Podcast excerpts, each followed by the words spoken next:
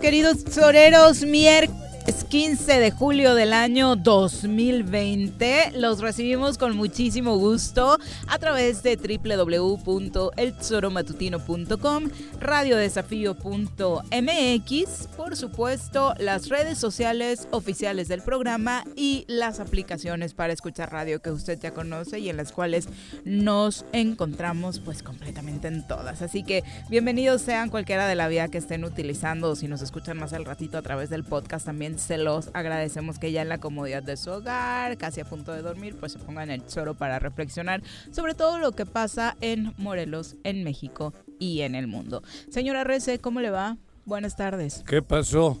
Señorita Arias. Que vos, no, no les quiero ni contar en qué condiciones viene el señor Juan José Arrece. La, parte que se los puede resumir perfectamente es la bebida que está tomando en este momento. Pedialite. Pedialite. ¿Por qué? Por la peda. Que prácticamente la trae en vivo. No, no, Es una falta de respeto que estemos regresando a los viejos tiempos, Juan José. Así iniciaba el choro. Llegabas en vivo a las 7 de la mañana de la, fiesta. no, cabrón, no no, no. Yo creí que en este horario ya no pasaría, fíjate. La verdad, ya sí me, puse buen pedito.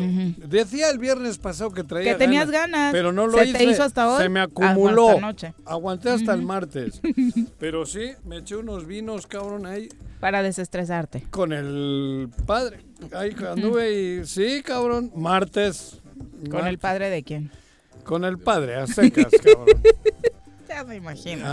Vamos a saludar a quien nos acompaña en comentarios. Espero que no digas barbaridades por el estado en el que vienes. ¿eh? No, no, vengo ya. Dormir he dormido. Javier, ¿cómo te va? Muy buenas tardes. Señor Bolaño. Bienvenido. Javier Bolaños está con nosotros. Tú de esto no sabes nada. Absolutamente. No conoces nada de este estado que traigo yo, ¿verdad? Es bastante Pero tú nunca has tenido estas, estos síntomas, ¿no? Ajá, ándale, mm, cabrón. Bienvenido. Gracias, gracias, Viri. Gracias, Juan. Bolaños, ¿cómo vas? Gracias por la oportunidad. Bien, bien. Ahora creo que hay muchos temas que, oh. compartir. Y ¿Sí? Yo, eh, hablaré de dos muy breves para arrancar, digamos. A ver, échatelas. ¿Trae chismes o no, Venga, venga. Primero lo que tiene que ver con esta circunstancia de salud y, de la ah, reactivación económica en todos lados, en el país, en, el mundo y, en Morelos. Eh, lo que se ha notificado en las últimas horas, pues Estados Unidos, los rebrotes que están surgiendo en varios estados de aquel país. En, en, Miami está cabrón, ¿no? Florida sí, Florida es el peor ejemplo en el mundo. mal. Este, y aquí en nuestro país, pues también, eh, eh, también empiezan a generarse eh, temas muy preocupantes. Apenas el día de ayer el gobernador de Yucatán anunciaba que ya están utilizando las reservas de las camas de hospital que tienen, es decir, están Eso me ha dicho mi nuera. Y hay toque de queda. Y e, e implementaron ya el, toque de queda. Porque les eh, valía madre. Lo preocupante es que hay una descoordinación, y hay que decirlo, entre el gobierno federal y muchos estados. Eh, inclusive la Ciudad de México, cuando el gobierno federal ah, no recomienda que se hagan las pruebas masivas de detección, el gobierno de la Ciudad de México ya anuncia que van a implementar un sistema de instalación de puestos en donde van a estar haciendo pruebas masivas precisamente para perseguir al virus, no esperar a que el virus llegue a, las, a, las, cuestiones oficiales. Tamaulipas, Guanajuato, qué decirlo, también ya están implementando sus propias estrategias. Creo que es un sistema, creo que es un sistema muy difícil. En Morelos también es evidente la descoordinación que hay entre el gobierno del estado y la mayoría de los municipios. Ah. Yo decía hace un rato que, uh. que es muy lamentable porque si unieran esfuerzos, recursos y proyectos, pues podrían alcanzar. Multiplicarían. Multiplicarían los como alcances. los panes y los peces, Como los alcances de los programas y proyectos. Y, algo que es bien importante. Se empezó a generar un debate en que entre si preservar el aislamiento para preservar la salud o, permitir la reactivación eh, económica. Porque ya la crisis era bárbara. Lo que yo digo es que no se podía pensar que el aislamiento social tan necesario se pudiera prolongar si no había programas de apoyo económico a la gente que vive al día, a la gente que realmente lo está viendo, pasando muy mal y a quienes son generadores de empleos, de, que tienen plantillas de dos, tres o hasta diez este, trabajadores, pues difícilmente iban a mantener esa, esa posibilidad. Así es que la situación mucho, muy complicada y que por supuesto tiene sin dormir a muchos, a muchos que, están viendo que los números se les están yendo, que las estrategias están fallando, que ya el, malestar social está pasando de la desesperación a la condena por la, mala aplicación de políticas públicas. Y luego viene la otra. Pero ahora, hay, pero ahora hay otros, esto ya es difícil, ah. pero ahora ya hay otros que tampoco deben estar durmiendo muy bien. Cuando nos anuncian que viene el señor Lozoya de España, cargado con un grupo, con un paquete de videos en donde van a evidenciar a todas y a todos aquellos que durante las famosas reformas está anunciado, en varios medios está, anunciado, eh, donde pues se entregan pues sobornos para que se, se puedan transitar. ¿Este güey dónde está? Eh, eh, era el director general de Pemex. Este era el de Pemex. director de Pemex. Entonces creo que hay. O sea, otro como aquello de Brasil. Viene un sí, pues es de hecho es prácticamente el mismo tema, las extorsiones para conseguir contratos multimillonarios a través de la paraestatal. ¿no? Eh, esta, esta, compra, esta planta de la, esta, planta que compraron de hidronitrogena, una planta chatarra que le compran a, AMSA, este que eh, ha sido muy condenada, que inclusive, que inclusive eh, eh, motivó una, una exhibición de acuerdos que, se, que aparentemente se estuvieron dando para esta compra, pero además también en el tema de Odebrecht, que pues, inclusive ya, hasta motivó una serie en Netflix donde evidencia que México increíblemente era el país donde menos, menos eh, eh, efecto se había tenido todas estas denuncias públicas como había sido en Brasil, en algunos otros lugares. Y pues al parecer viene este señor cargado de información. Quienes estén hayan estado involucrados deben estar ahora mismo muy preocupados. peor que yo. Este, sí, sin duda, sin duda. Mucho peor que yo. Entonces, no se cura con el pedalito, no se les va a quitar el susto. Digamos que son el tema, pues que realmente es de altísima preocupación social, que tiene que ver con la salud, con la reactivación económica, etcétera, y este tema que cae más en el tema de lo político, del combate a la corrupción y demás, porque yo sí creo que van a ser unos eh, días y unas semanas eh, eh, las que siguen muy intensas en información, en debates, en acusaciones, en desgarrarse las vestiduras de todos lados, pero pues ojalá, ojalá y las cosas se manejen con la mayor transparencia y que pongan a cada quien en su lugar. Exacto, y sobre lo que decías de la crisis económica, la verdad es que ayer creo que para quienes vieron esas imágenes ya de las protestas de los comerciantes ambulantes diciendo ya permítanos eh, instalarnos en los puntos que restan de la ciudad, ya eh, comerciantes, una mujer hablándole a las autoridades con lágrimas en los ojos, ¿no? De ya, ya no tengo que llevar a mi casa y quiero trabajar y quiero hacer las cosas como las venía haciendo antes. Sin duda, pero, pero, lo lamentable de esto es que yo leo en, varios lugares donde la crítica es por el caos que generaron, la vialidad, cuando debiéramos pensar que se trata de jefes de familia, de jefas de familia, de personas que están desesperadas por, llevar algo a sus casas para tener comida en la mesa, que han sido abandonadas por todas las autoridades, por todas. Eh, es cierto que la informalidad hay que combatirla para que todo el mundo... Pero existe y se ha tolerado durante años. Son seres humanos y son seres y en este momento excepcional que hemos platicado muchas veces aquí, se trata de seres humanos que como todos lo estamos viendo mal, que están preocupados por no contagiarse, pero que también necesitan, ante la falta de apoyos, necesitan que eh, pues generar generar ya el trabajo que vienen desarrollando para llevar, insisto, el sustento a sus casas. Y al ser tolerados, comerciantes tolerados, están dentro de la legalidad de alguna u otra y no forma. Es que no paguen, ¿eh? Oye, es que, no paguen. Claro. Pero que le tributan algo a los inspectores, le tributan algo. Creí que ibas a, tocar luego además el otro tema. El local, que el, de la, el de la campaña electoral de unos y otros lo que está haciendo lo que, está sucediendo en el ayuntamiento ocurrió en el ayuntamiento de Cuernavaca. Antier cabrón. Ese también es un tema muy delicado.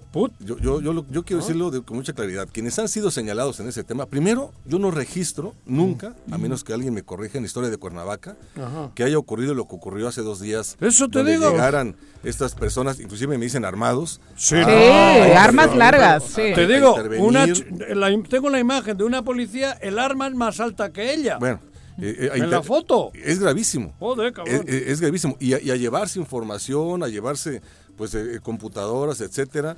Escuchaba, escuchamos varios a, hablar a la consejera jurídica del ayuntamiento diciendo que se había violentado el proceso, el atropello, etcétera.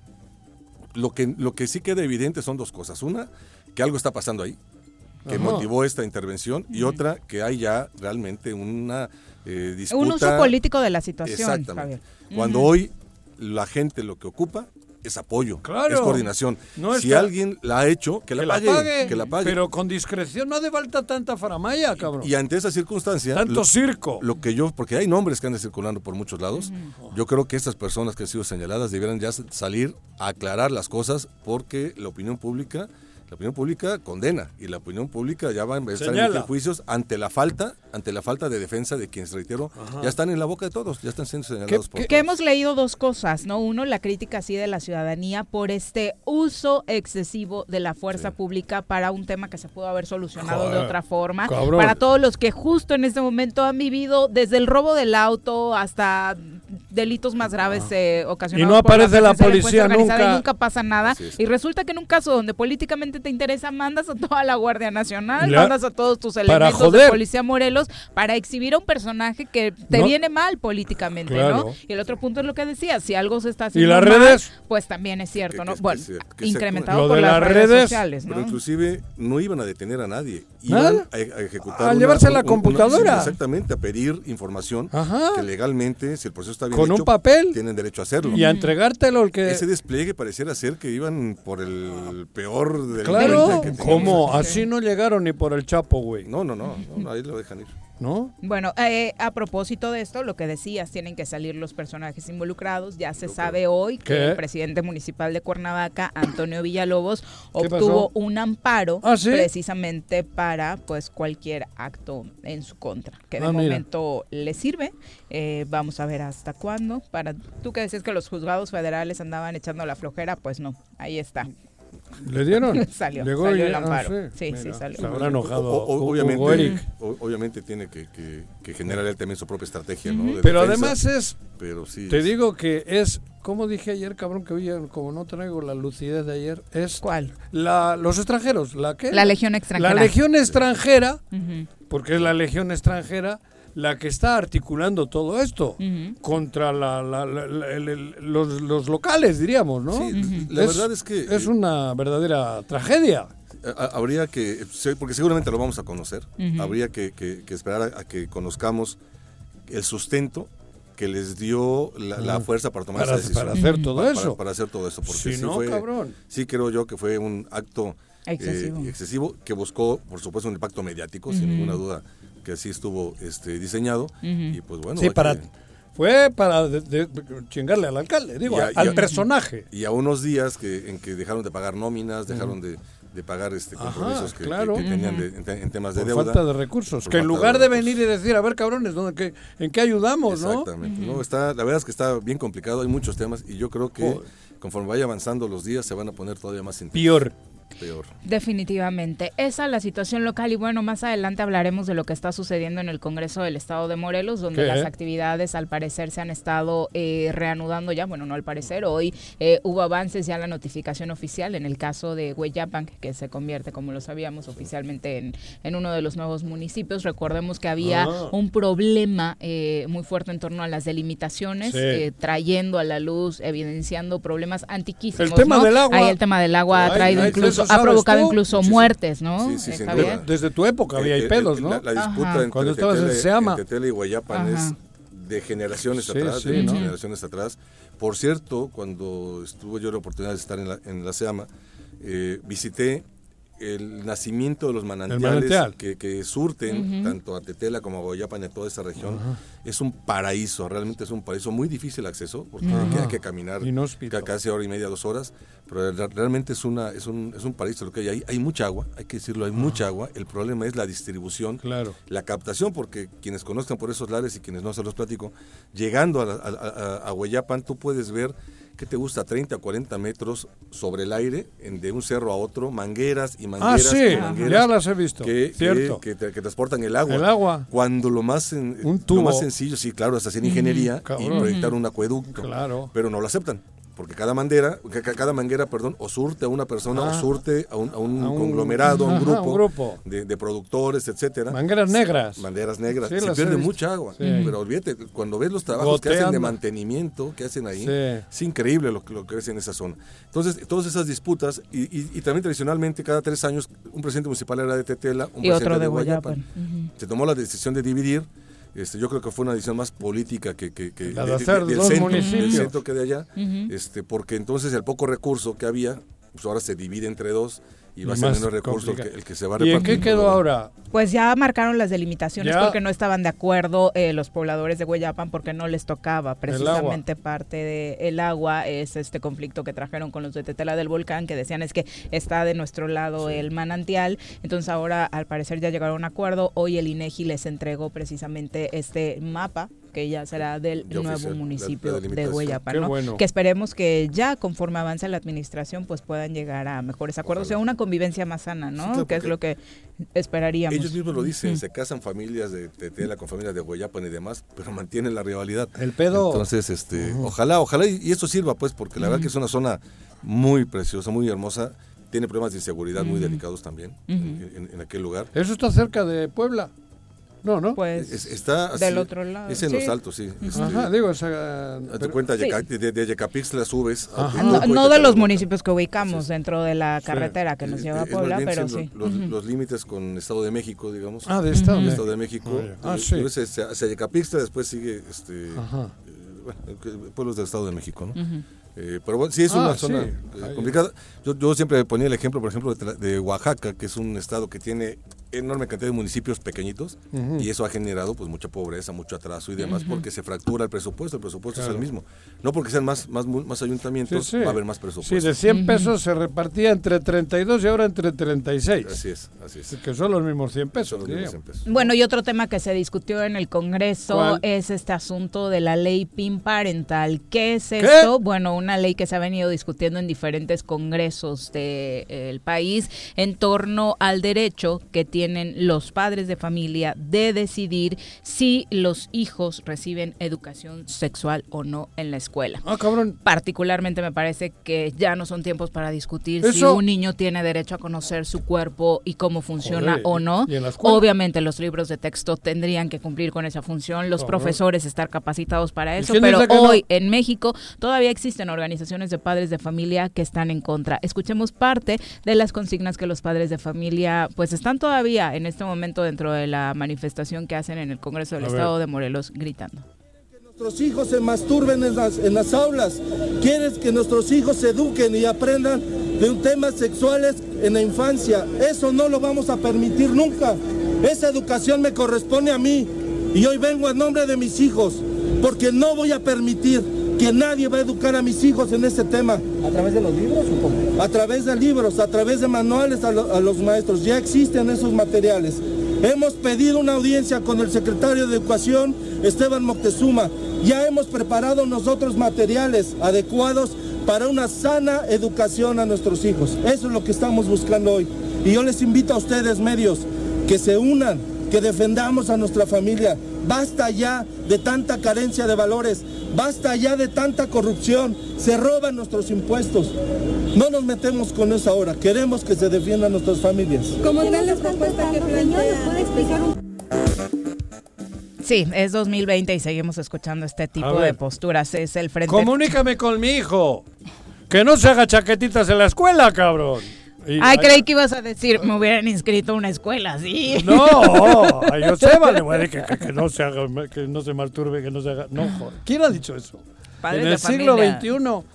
No jodas. Y bueno, obviamente es una lucha que el Frente Nacional por la Familia trae en el país, no es exclusivo de Morelos. ya ha pasado por otros congresos en los que afortunadamente no ha prosperado, pero... Si yo le diría a este señor que hoy un niño con 8 o 9 años sabe más de sexualidad que él. Pero por, pero por supuesto más que yo, con este aparato que tienen todos en la mano. Es al revés. Yo Ahí creo es donde es, deberíamos es peligroso que no se les diga las cosas como debe de ser. Vivimos en un país en donde el abuso sexual infantil es la constante y uno de los puntos principales para, para prevenirlos es que los niños conozcan su cuerpo, que sepan exactamente para qué es. exactamente su funcionamiento. Se tiene en, en, un estado como Morelos que también tiene un problema de embarazo adolescente gravísimo, que entre más educación sexual exista, más tarde inicias tu vida sexual, mejor sabes cuidarte, Sí, bueno, pero yo entiendo que en la escuela, los textos tal, el que los, el que, el que vaya a hablar de eso tiene que conocer también. Pues los profesores deben estar capacitados exacto, eso digo, Eso deberíamos estar peleando. Eso, eso, a eso me refiero, cabrón. Yo, aquí quisiera hacer una reflexión seria, seria y, y, verdad con convicción. Primero, puedo entender al señor que habló cuando dice la educación sexual de mis hijos las doy yo y hablo por mis hijos. Qué bueno, qué bueno que tengas esa posibilidad, ese diálogo en casa con tus hijos y que, puedas orientar ese tema. Pero en épocas normales, primero, hay una enorme cantidad de niños que llegan a sus casas después de la escuela y están solos porque los papás trabajan, claro. que los cuidan. Y hoy en, este, en esta época de encierro, es mayor el tiempo porque, los papás siguen trabajando. Entonces, la información que están recibiendo de temas tan básicos y fundamentales, fundamentales como la sexualidad, o llega tergiversada por compañeritos, o llega por el Internet, que hoy ha sido usado. Es una corriente de información impresionante. llega bien por Internet, pero tú, ellos no tienen la... No, pero, además llega a veces muy tergiversada, por eso hay una gran cantidad de información ahí eh, que cae, que cae no solamente en lo vulgar, sino en el tergiversado. Y algo que es bien grave, hoy en día eh, está creciendo muchísimo un delito que tiene que ver con estos espacios cibernéticos, de personas que se aprovechan, por ejemplo, el famoso TikTok, personas que se aprovechan cuando niños o niñas suben esos videos y los enganchan y los enganchan y los enganchan. Haciéndose pasar por menores. Los desvían hacia otro lado o les generan inquietudes que ante la ignorancia el desconocimiento, desconocimiento pues son presa fácil. Yo creo que es un tema que hay que asumirlo con madurez y hay que asumirlo con madurez. Detalles de lo que está pasando en el Congreso con Griselda Salazar, que nos acompaña a través de la línea telefónica. Gris, ¿cómo te va? Muy buenas tardes. Hola, ¿qué tal, Viri? Juanjo, muy buenas tardes. Los saludo con mucho gusto, igualmente al auditorio. Pues sí, les comento que este tema de que los padres de familia pues no pretenden que no eh, se eduque sexualmente a los niños, pues ha causado mucho revuelo, ya que bueno, este miércoles eh, padres de familia llevaron a cabo una caravana encabezada por Miguel Ángel Parra en representación de más de 20 alianzas para exigir al gobierno que no se intrometa en la educación sexual de los niños, ya que aseguran eso no les corresponde a ellos, sino más bien a los padres de familia.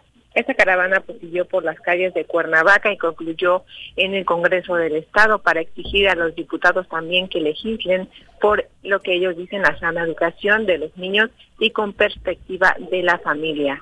En ese sentido, Ángel Parra destacó que están conscientes de que existe un derecho fundamental establecido en la Constitución donde establecen que la educación sexual, espiritual y moral pues le corresponde inculcar a los padres. Por ello dijo, este día realizaron esta movilización ya que son padres preocupados porque no quieren que el Estado se intrometa. Asimismo, pues señalaron que no quieren que les inculquen a sus hijos una ideología ni que se apruebe una identidad de género ya que aseguran pues ya están cansados del deterioro social y carencias de valores.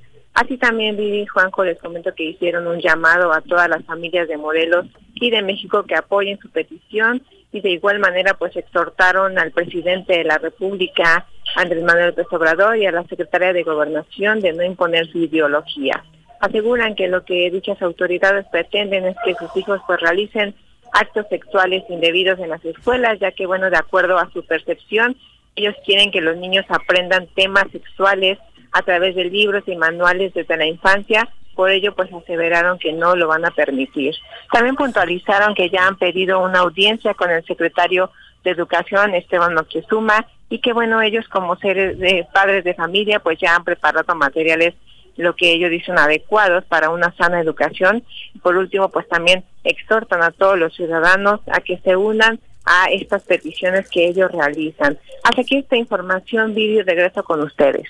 Muchas Oye, Gris, nada más una duda. Eh, ¿Fue presentada como iniciativa o esta manifestación solamente ya o trae algún diputado que la represente? No, esta solamente se presentaron ahí como manifestación. Ok, para que se eh, discuta. Sin embargo, no los atendieron, eh, solamente pasó por ahí la caravana y no, no llevaron ninguna iniciativa. No. Eh, gracias, Gris. Buenas tardes. Buenas tardes. Bueno, eh, esto preguntábamos porque han sido obviamente los diputados del PES quienes han estado presentando en diferentes congresos del país, eh, al menos así sucedió en Aguascalientes, en Nuevo León, en Querétaro, en Guanajuato y en Chihuahua, esta propuesta para que se reforme la ley de educación y bajo objeción de conciencia a los niños no se les dé educación sexual ni temas como feminismo o cuestiones de identidad de género. El PES está encabezando estas iniciativas, eh, todavía no sucede, obviamente está en, en este receso. O sea, el pez el, Congreso es el que está proponiendo, no el pan. No, el pez. Ah, no, no me diga. El pez. El pez es el que dice que a mi hijo no le hablen de sexualidad Así lo ha propuesto en los cinco estados que mencioné hace un qué, qué, bueno que mis hijos no, no, no, no son del pez, cabrón. Ah, pues ahora los traía cerca en algún momento, Juan. Sí, pero, pero, pero, pescando, no de pececitos, cabrón. No, me Qué cosas. ¿Cómo puede, en serio? Pero además, vuelvo a lo mismo cabrón, ¿por qué limitar? Lo que tienes que hacer es que las escuelas haya buen nivel educativo, en todos los sentidos. Pero, cabrón, luego en tu casa habla con tus hijos como quieras. Si normalmente y entiendo que la educación los más mochos son los que luego tienen más problemas. Cuanto más libre, más más conocimiento, más conocimiento. Yo creo que las niñas y los niños son más libres luego también y son más libres en todos los sentidos de que los manipulen, como decías tú. Que, sean víctimas de delitos. Que les laven el cerebro rápido porque no saben, no conocen, cabrón. Digo, joder, y esto no es de religión, vamos, a mí, ni, ni de ideología. Es un derecho. Pero aparte es un derecho de los niños, ¿eh? Dices esto en, en, en, en Noruega, joder, cabrón. Parece que estamos en el siglo XV. Te sacan del país, los vikingos. y me sorprendía lo que escuchábamos en el audio del padre de familia, que entiendo que lo principal eh, para los padres y madres es la educación de sus hijos, pero terminaba diciendo esto de, sabemos que nos roban y bueno, ni modo, hoy no venimos a discutir eso. Eso, no es pedo. Ajá, o La corrupción no es bronca, pero a mi hijo que no le digan dónde tiene el pene. tiene todo que ver con lo que estamos viviendo, sobre todo en plena pandemia, ¿no? Muchos de nuestros Por eso, pero además ahí. la religión en casa está, bien, cada uno tiene sus creencias y tal, pero educación es otra cosa. Sí, yo, yo, no puedo opinar de esta iniciativa porque no la conozco, la verdad no la conozco. Es que no. Pero sí en el tema de lo que tiene que ver con la sexualidad y el tema de los niños, yo creo que sí debe generarse una discusión seria una ética, ética y sobre todo procurar lo que más nos importa, que los niños estén protegidos y la protección de esa información. Hay que preocuparse de que esté bien dirigida esa, esa enseñanza en la escuela, pero no de que no la haya, cabrón. ¿No? No vas a poner una película pornográfica a un niño de, de 8 años. Sí, me parece una exageración eso de que en la escuela los están enseñando a masturbarse, me parece que digo... Eso, eso no tiene sentido, cabrón. Yo creo que hay métodos pedagógicos donde al niño le vas llevando y a la niña le vas llevando con tus libritos, le vas llevando bien al tema sexual, mm. cabrón. Digo, joder. Hubiese querido yo y nosotros. Esa, esa educación en mi sí, edad. Y yo también, por supuesto. No, bueno, ustedes ya. Nosotros los chavos, la verdad que sí, tampoco. tampoco tuvimos tanta, ¿no? A mí, joder, cabrón. Te decían que si te hacías una chaqueta se te caía la mano. Te ibas al infierno. Y te ibas al infierno y la hostia, no, era puta, era un trauma. Y, ni pensar hablar de, de, de, de nada, joder, de, puta. Bueno, Así salí, mira. Y embarazó a la novia a los 18. Claro. eso es cierto. ¿Es real? No, no estoy mintiendo. Claro, cabrón. Vámonos. No sabía ni por dónde. y parece que le atiné, cabrón. Una con 30 de la tarde, nos vamos a nuestra primera pausa del Si nos está oyendo, cabrón. Que todavía no se conecta, por eso hice el chiste. por eso hice el chiste. Vámonos a pausa, volvemos. Tengo miedo, tengo miedo, tengo miedo, tengo miedo, tengo miedo, No te asustes, quédate en casa y escucha. En el Ayuntamiento de Ayala que encabeza el ingeniero Isaac Pimentel Mejía, progresamos y trabajamos apoyando a nuestra gente con descuentos del 100% en recargos en el impuesto predial durante el mes de julio. Sí, en julio no pagas recargos. Además, puedes pagar a meses con tarjetas participantes excepto Banamex y American Express. Ayuntamiento de Ayala, trabajando por nuestra tierra. En el Colegio Cuernavaca estamos listos. Con modelo presencial aplicando normas sanitarias o con educación en línea desde nuestra plataforma digital nuestra oferta educativa es la ideal para kinder, primaria y secundaria. Aprovecha un 20% de descuento en inscripción. colegiocuernavaca.edu.mx. Tu camino al éxito. Ayúdanos a combatir la corrupción. No te dejes sorprender ni ofrezcas o des dinero a cambio de no ser sancionado por un hecho de tránsito en el municipio de Jutepec. Te pedimos que cualquier intento de abuso sea reportado a los números 777-362-1324, extensión 140 4341 y al 777-319-8459. Ayuntamiento de Jutepec, gobierno con rostro humano. Si quieres consentir a tu mascota, el mejor lugar para hacerlo es Clínica Veterinaria Mundo Mascota. Contamos con consultas, medicamentos, accesorios, alimento y servicio de pensión. Además, tenemos servicio a domicilio. Ubícanos en Avenida 10 de Abril, número 1210, Colonia Granjas, o llámanos al teléfono 169-2128. Clínica Veterinaria Mundo Mascota. En Yautepec se realizan obras y acciones en electrificaciones, pavimentaciones, colocación de luminarias, rehabilitación y construcción de pozos de agua, drenaje y conducciones de agua potable, pensando en mejorar la calidad de vida de los yautepequenses mediante un desarrollo urbano sustentable. Agustín Alonso Gutiérrez, continuidad en el progreso.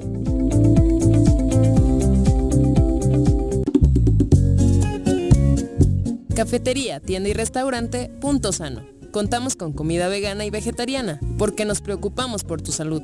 Ven y conoce nuestros productos orgánicos y suplementos alimenticios, al interior de Plaza Andrómeda, local 19, en calle Pericón, Lomas de la Selva. Contáctanos al 372-3514 o búscanos en Facebook como Punto Sano Cuernavaca.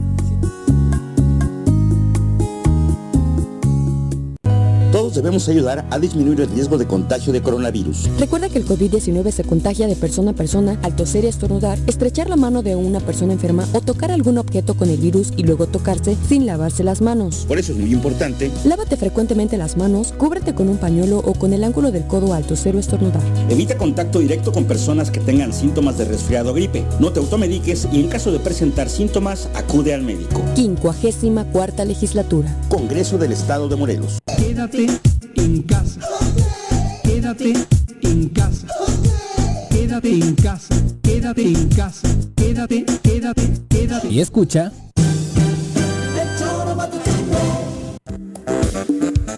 Gracias por continuar con nosotros. Charlie Peñalosa, un abrazo. Carlos Brito pregunta qué lugar tienen de fondo hoy. Las cascadas de agua azul de Chiapas, que están realmente hermosas y ojalá estuvieran tan limpias y cuidadas por nosotros los humanos como se observan en la imagen, querido Carlos. Estoy mareado de tanto agua. ¿eh? Esaúl, sí, ya te eh. aturdió, ¿verdad? El ruido de la cascada.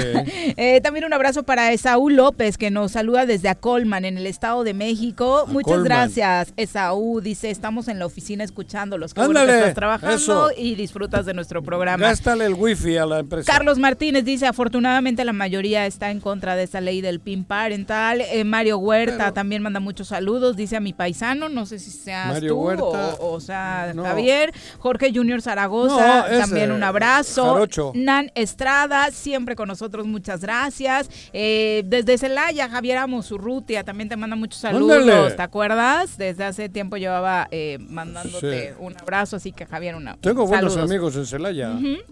Y otros que no me quieren ni ver porque les sacamos nosotros, ¿te acuerdas? Los toros del Celaya. los quitaste, Juan José. Los traje aquí. De, fíjate la metamorfosis. De toro a colibrí, güey. ¿Eh? Eso cualquiera no lo hace, ¿eh? ¿Y de colibrí? A la chingada. Ahí se fue, a la chingada. Bueno, es la una con 34 de la tarde. Vamos a saludar con muchísimo gusto a la Contralora de Cuernavaca, Clara ah, Soto Castor, a quien saludamos con muchísimo gusto a través de la línea telefónica. Contralora, ¿cómo le va? Muy buenas tardes. ¿Qué tal? Muy buenas tardes. Muy bien, a sus órdenes, gusto en saludarlos de nuevo. Igualmente, ¿cómo estás? Muy bien, Juanjo, buena tarde, aquí a la orden. Oye, eh, bueno, para empezar, eh, ayer eh, vimos el video que, bueno, la, la, la, declaración tuya y se te, vamos, transmitías, no sé si era miedo, en fin, impotencia, no sé si querías llorar, no sé si, o sea, fue una, una imagen patética. Realmente, ¿cómo viviste lo que este se vivió, ¿no? contra ¿Qué, ¿Qué, pasó ahí? Muchas gracias. Bueno, eh, debo mencionar que el día viernes por la tarde se presentó una agente del Ministerio Público eh, de nombre Kenia aquí en la oficina y me manifestó verbalmente que requería una información. Eh, yo le pedí que me exhibiera en su oficio, ya saben ustedes que todo el movimiento, las peticiones que se hacen de una oficina a otra y de manera institucional se hacen por escrito. Eh, de pronto la burocracia llega tanto que hasta las propias plumas llegamos a pedir por escrito. Así que pedí un escrito sencillo. Eh, me dijeron que no, me dijo ella que no traía papeles, no venía sola, debo mencionar, venía acompañada de una docena de eh, policías y funcionarios de la Fiscalía General, algunos de ellos encapuchados y armados con armas largas. Así que la licenciada, enojada, se retiró. Encapuchados iguales por el frío que hace en Cuernavaca.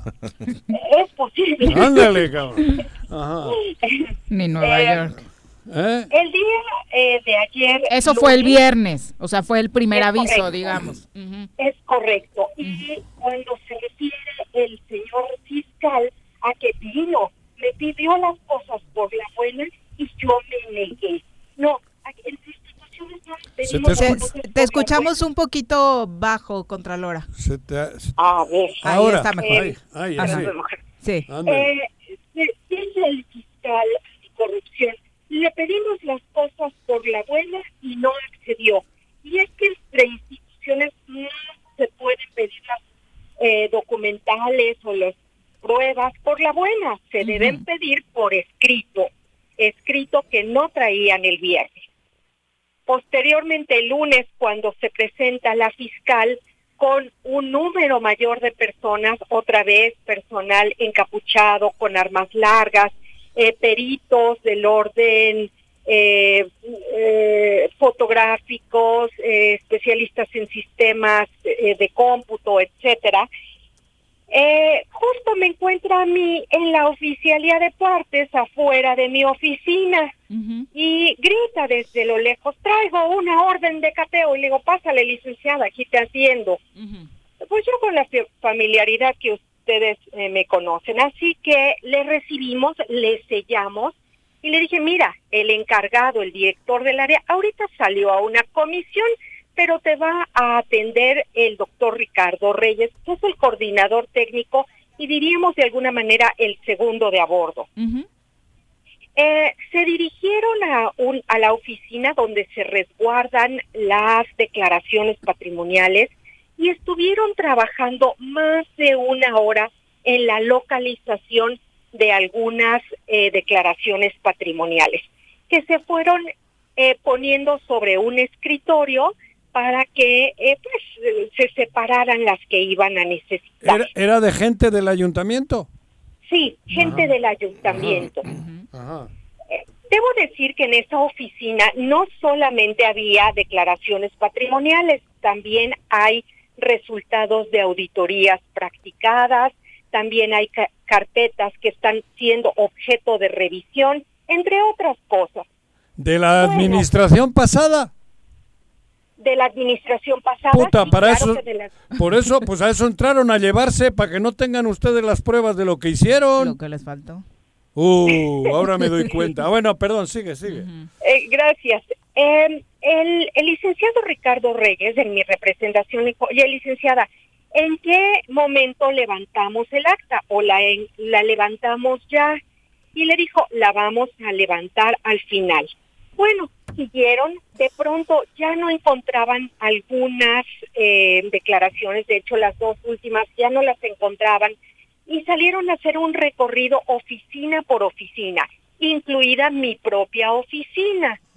Eh, en ese momento, eh, dice les, les, insiste el licenciado por tercera vez, vamos a levantar el acta. Dice, no, no voy a levantar un acta, yo ya me voy. El licenciado Reyes baja a hablar con la, con la fiscal a cargo, la vicefiscal eh, Guadalupe eh, Flores Servín, para decirle, oye, licenciada, ¿cómo que no van a levantar un acta? Si lo exige el Código Nacional de Procedimientos Penales. Y es muy importante porque de otra manera la diligencia sería nula, es decir, ni siquiera a ellos mismos les sirve llevarse la documentación sin levantar un acta que en el caso debería estar firmada por nosotros. Los que entregan. Exacto. Eh, el, el asunto es que me participan a mí también. Oiga, se están yendo, se están llevando la documentación. ¿Qué hacemos? digo. Y yo camino ante hacia la hacia la encargada, hacia la licenciada otra vez eh, Kenia y le digo, oye licenciada, no te puedes llevar la documentación nada más así, déjame sacarle copia a lo que te estás llevando. Me dice, a ver, licenciada, no quisieron por la buena, querían su orden de cateo, pues tómenla. Y entonces... Simpática, ¿eh? Ah, reflejando mucho, lo, lo intuíamos por las imágenes contra Lora, pero entonces la actitud sí fue 100% real. Prepotente. 100% real y prepotente, correcto. Y entonces le dijo, no me dejes, no me dejes sacar copias, déjame tomar nota de lo que te estás llevando. Ajá. Eh, es en ese momento que dos policías se ponen frente a mí como para cortarme el paso, pero según mis cálculos visuales, sí había un espacio para que yo me acercara a la Ministerio Público Kenia. Entonces, confiada de la caballerosidad de las personas, intento pasar junto a ellos para acercarme y explicarle a la licenciada que yo necesitaba constancia de lo que se está llevando porque es información bajo mi resguardo. Bueno, pues es en ese momento que me cierran el paso, golpeándome el que estaba a mi lado derecho con el arma larga y golpeándome el hombro y la, la muñeca derecha. Eh, y, y, noto ya que, bueno, camino hacia la derecha y por la izquierda realmente se escurre la licenciada Kenia corriendo, abrazando papeles y gritando, llévense todo, llévense todo. El chiste es que yo bajo las escaleras con ella, diciéndole, oye licenciada, no me hagas esto, oye licenciada, te voy a acusar con tu jefe, tu jefe no va a estar de acuerdo con lo que estás haciendo. Y sí, yo estaba ya gritando, exaltada, corriendo por las escaleras a la par de ella.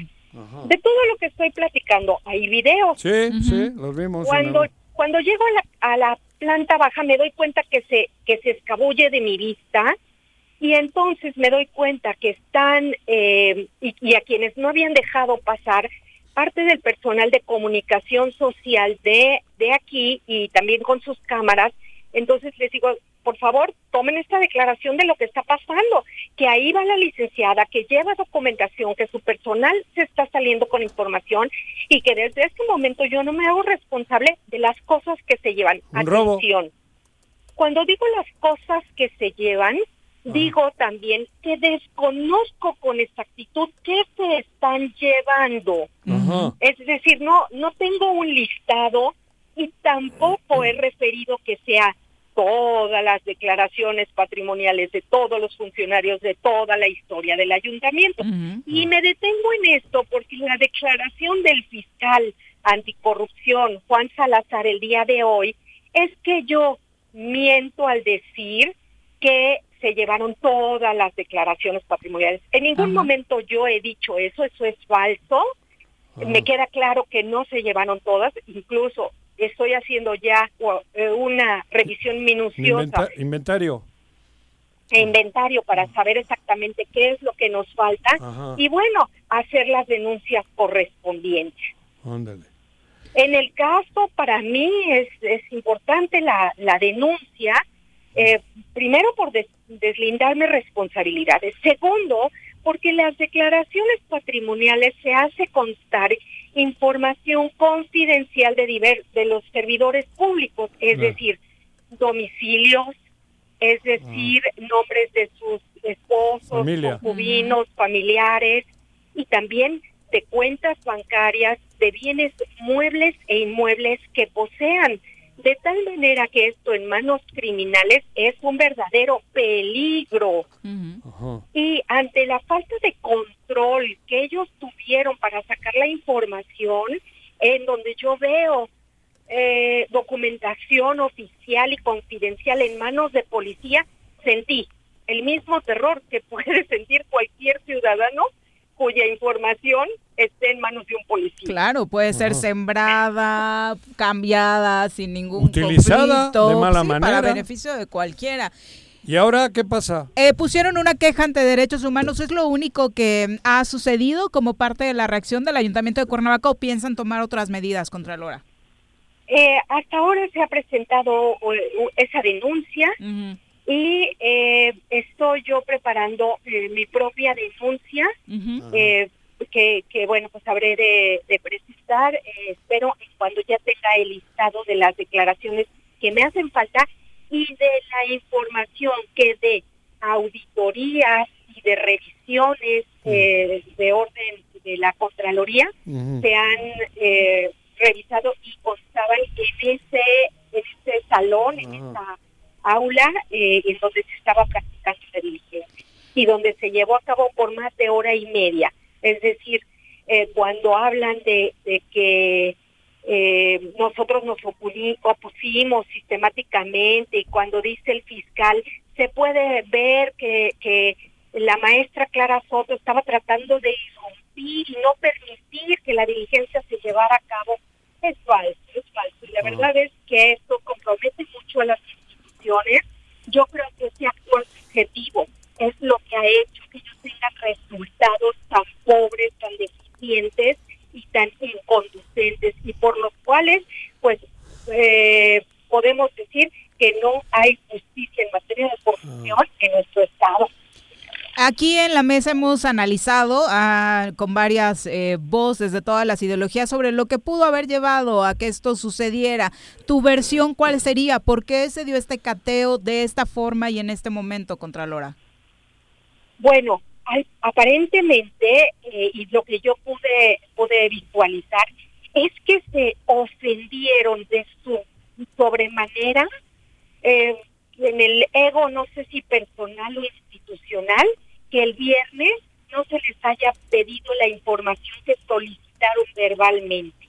Esa impresión me dio por la actitud de la Ministerio Público Pero es demasiado fuerte la reacción como para que por un desdén lleves a 30 elementos armados hasta los dientes.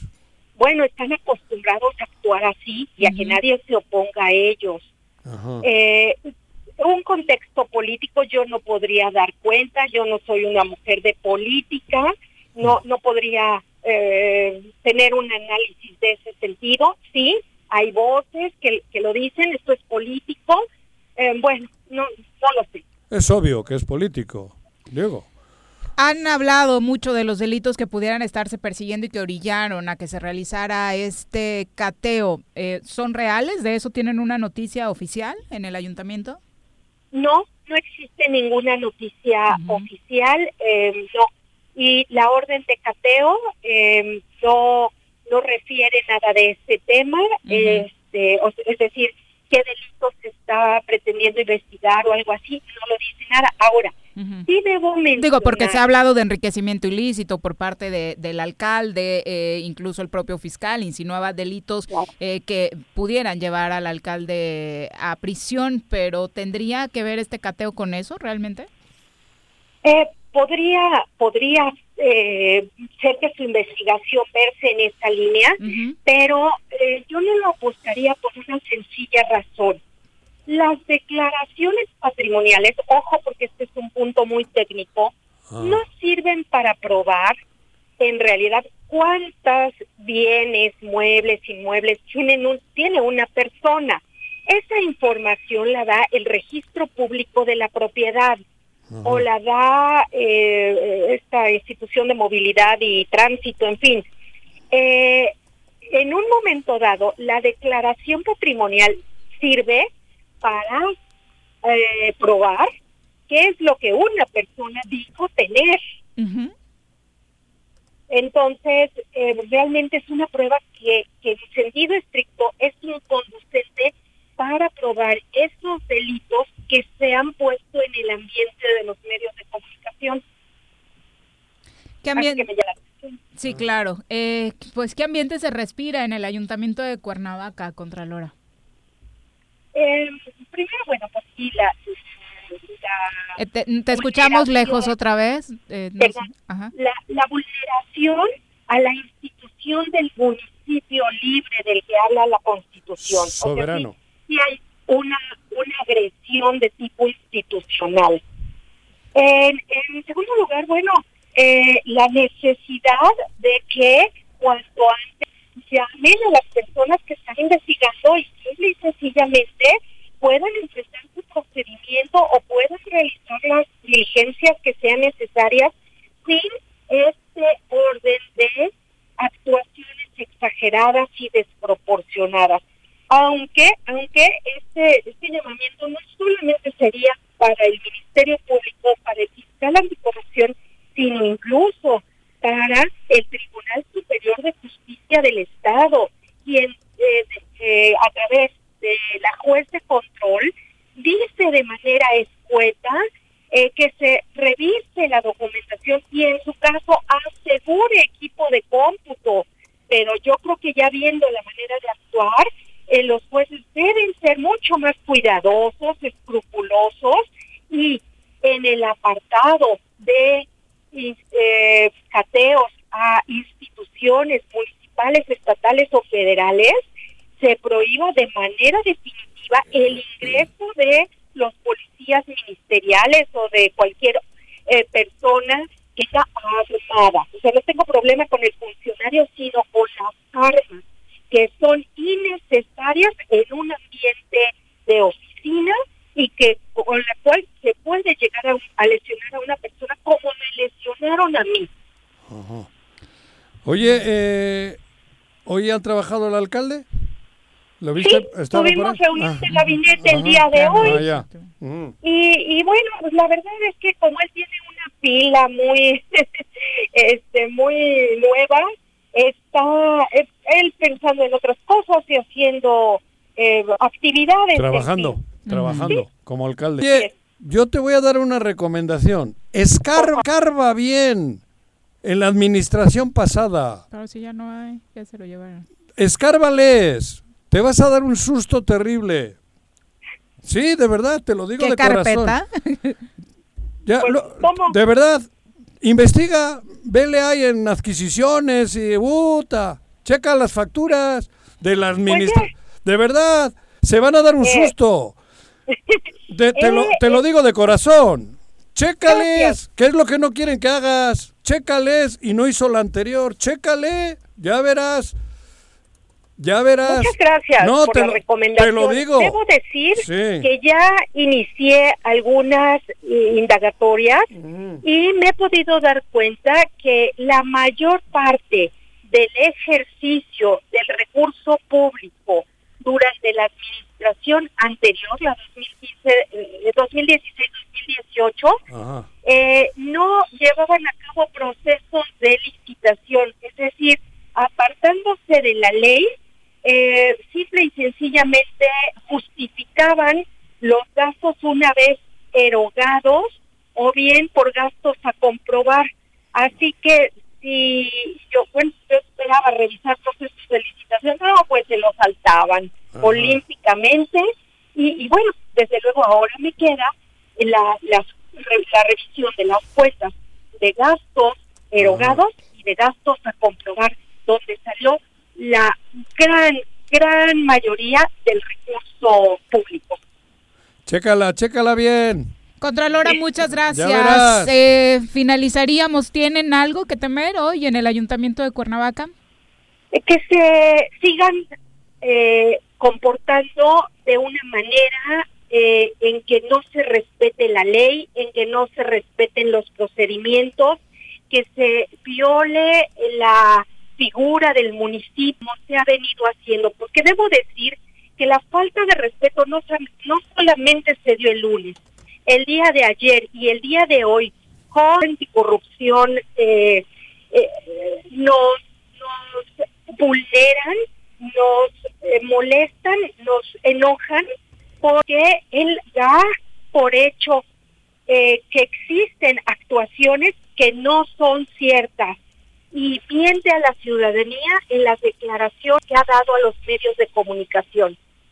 Nosotros sí dimos el acceso, nosotros sí estamos respondiendo con la transparencia, con la corrupción y eh, el combate a la corrupción y eh, no se vale que dé cuenta de hechos donde él no, no estuvo presente y que, por ejemplo, en el caso concreto, en donde yo simplemente trato de acercarme a la Ministerio Público para persuadirla de que me permita ver qué información se esté llevando, ella dice, el fiscal ahora dice que se puede apreciar claramente que yo estoy irrumpiendo y, e impidiendo el desahogo de la diligencia. Es una vil mentira. Y sí, con, con mucho enojo al grado de ganas de llorar. Cuando lo preguntaba sí, sí, sí, sí. Bueno, pues ánimo. Gracias, Contralora, por la comunicación. Muchas gracias. Y esperemos que todo se haga pegado a la ley. Ánimo. Muchas gracias. Buenas tardes. Vale. Qué, lamentable, Escuchar la crónica de quien la vivió Pero de la narración. uno de los eh, grandes, eh, digamos, escudos de la impunidad que hay en este país es lo que ya todo el mundo conocemos como las fallas en el debido proceso. Ándale. Y es ahí donde se genera la impunidad, porque lejos de llegar al fondo de investigar el delito, si les compruebas que con el origen, proceso, se cae.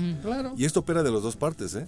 Tanto de un lado que dicen no sé lo que se llevaron, como cuando del otro lado vengan a pedir más información, yo te puedo contestar, pienso que te la llevaste porque aquí ya no la ya tengo. no la claro. Como no hay un acta que respalde la, barbaridad que hicieron. la verdad es que, así como lo platica la maestra, a quien conozco y sé que es una persona muy capaz y honorable, eh, me parece que las cosas se van a complicar. Pero, bueno, joder, no podemos vivir esto, esto, vamos, yo ayer lo decía, a mí me tocó vivir el franquismo, cabrón. Y actos así solo en, dictaduras de ese tamaño. Porque esto es un acto, vamos, brutal. Tanto para sostener como, para sembrar. Claro, exacto. Ah, de los dos lados, ¿ahora qué? Sí, claro. ¿Qué se llevaron? Necesito que me complementes esta información, pues ya te la llevaste. Ya no tengo, ya cabrón. No la tengo porque te la llevaste. No, yo no me la llevé, ¿cómo no, güey? Te la llevaste, una no, hay ni un acta. Una sugerencia a los trabajadores del ayuntamiento que estén obligados a presentar su, declaración patrimonial, ah. soliciten por escrito que les informen si su, declaración todavía está, ¿Está ahí, en, el, ayuntamiento o fue sustraída. Porque sí contiene datos muy sensibles que en esta época tan difícil del tema de seguridad que estamos atravesando puede ser muy peligroso que se filtren esos datos. No, pero qué bueno que lo mencionas. Pero ¿cómo no se van a filtrar si los tienen gente que aparece en las mantas? Y no se trata, y no, estoy hablando de, personas o personajes que tengan una solvencia económica fuerte. Cualquiera, ¿eh? Cualquiera. por tres pesos que sepan que ah, tienen. o, una pequeña El auto, una casa. esto te, estoy diciendo que esto es, eh, no, no es tan fácil el comentario. Claro. Porque la situación que se ha vivido. Tú, tú te acordaste de hace tres años cuando llegó el mando único a tomar las instalaciones. Y ahora están ellos haciendo lo mismo. Ahí criticaban a Rodrigo. Yo me acuerdo a mi compadre Juan Ponce, el pobre, igual que ella. el pobre no podía. Y ahora él está en el gobierno que ha hecho lo mismo. O peor. Porque ahora se han llevado documentos. Allí no. Allí entraron, creo que estaban algunos regidores dentro. sí, querían realizar el cabildo. cabildo, no sé.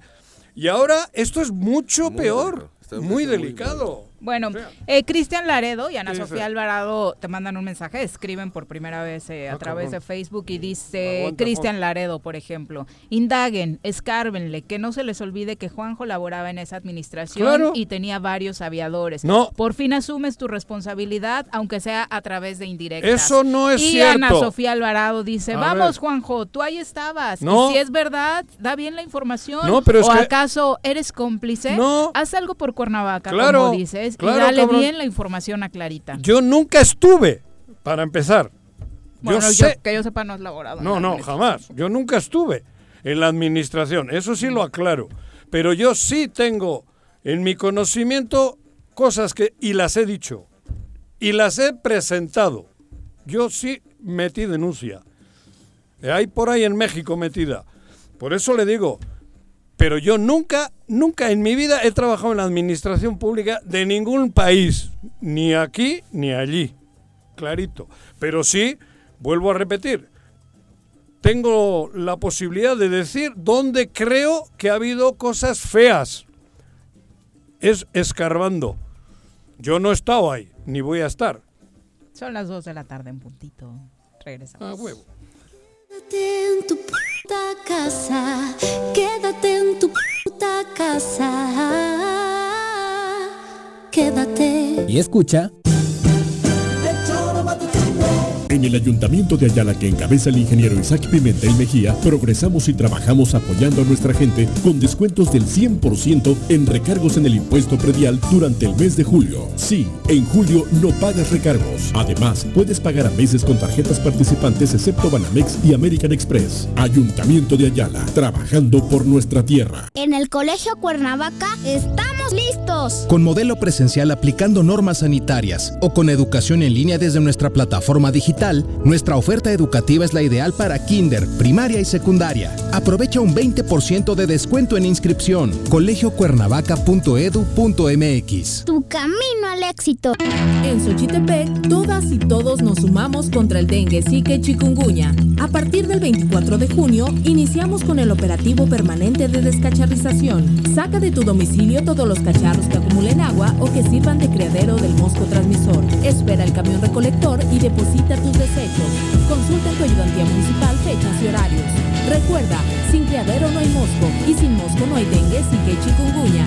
Gobierno municipal, estar bien te lo mereces. Canina Domicilio Suaves Lomitos. Ofrece los servicios de baño, estética, desparasitación, vacunas, corte de uñas, baños medicados y pensión. Apapacha a tu suave lomito agendando tu cita con nosotros al 777-639-15.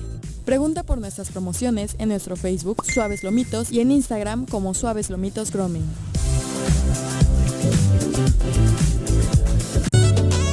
¿Necesitas realizar algún trámite o pagar un servicio en Emiliano Zapata? Te informamos que en esta contingencia, áreas como registro civil, predial y catastro, tesorería y agua potable funcionan con todas las medidas de seguridad de lunes a viernes de 8 de la mañana a 2 de la tarde. O si tienes alguna duda, puedes llamar al 101 1160 para ser atendido. Emiliano Zapata, un gobierno certificado por la gente. Administración 2019-2021. ¿Te gustan los caballos? ¿Tienes uno? ¿Sabes montar? ¿No? ¿Quieres aprender? Conoce los beneficios de hacerlo en Rancho de la Media Luna en Huitzilac. Contáctanos al 777-155-1062.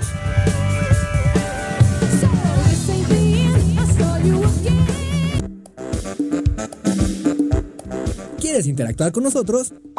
Búscanos en nuestras redes sociales como El Choro Matutino. Agréganos en WhatsApp al 777-443-4208. ¿Y por qué no? Sintonízanos desde la página web www.elchoromatutino.com.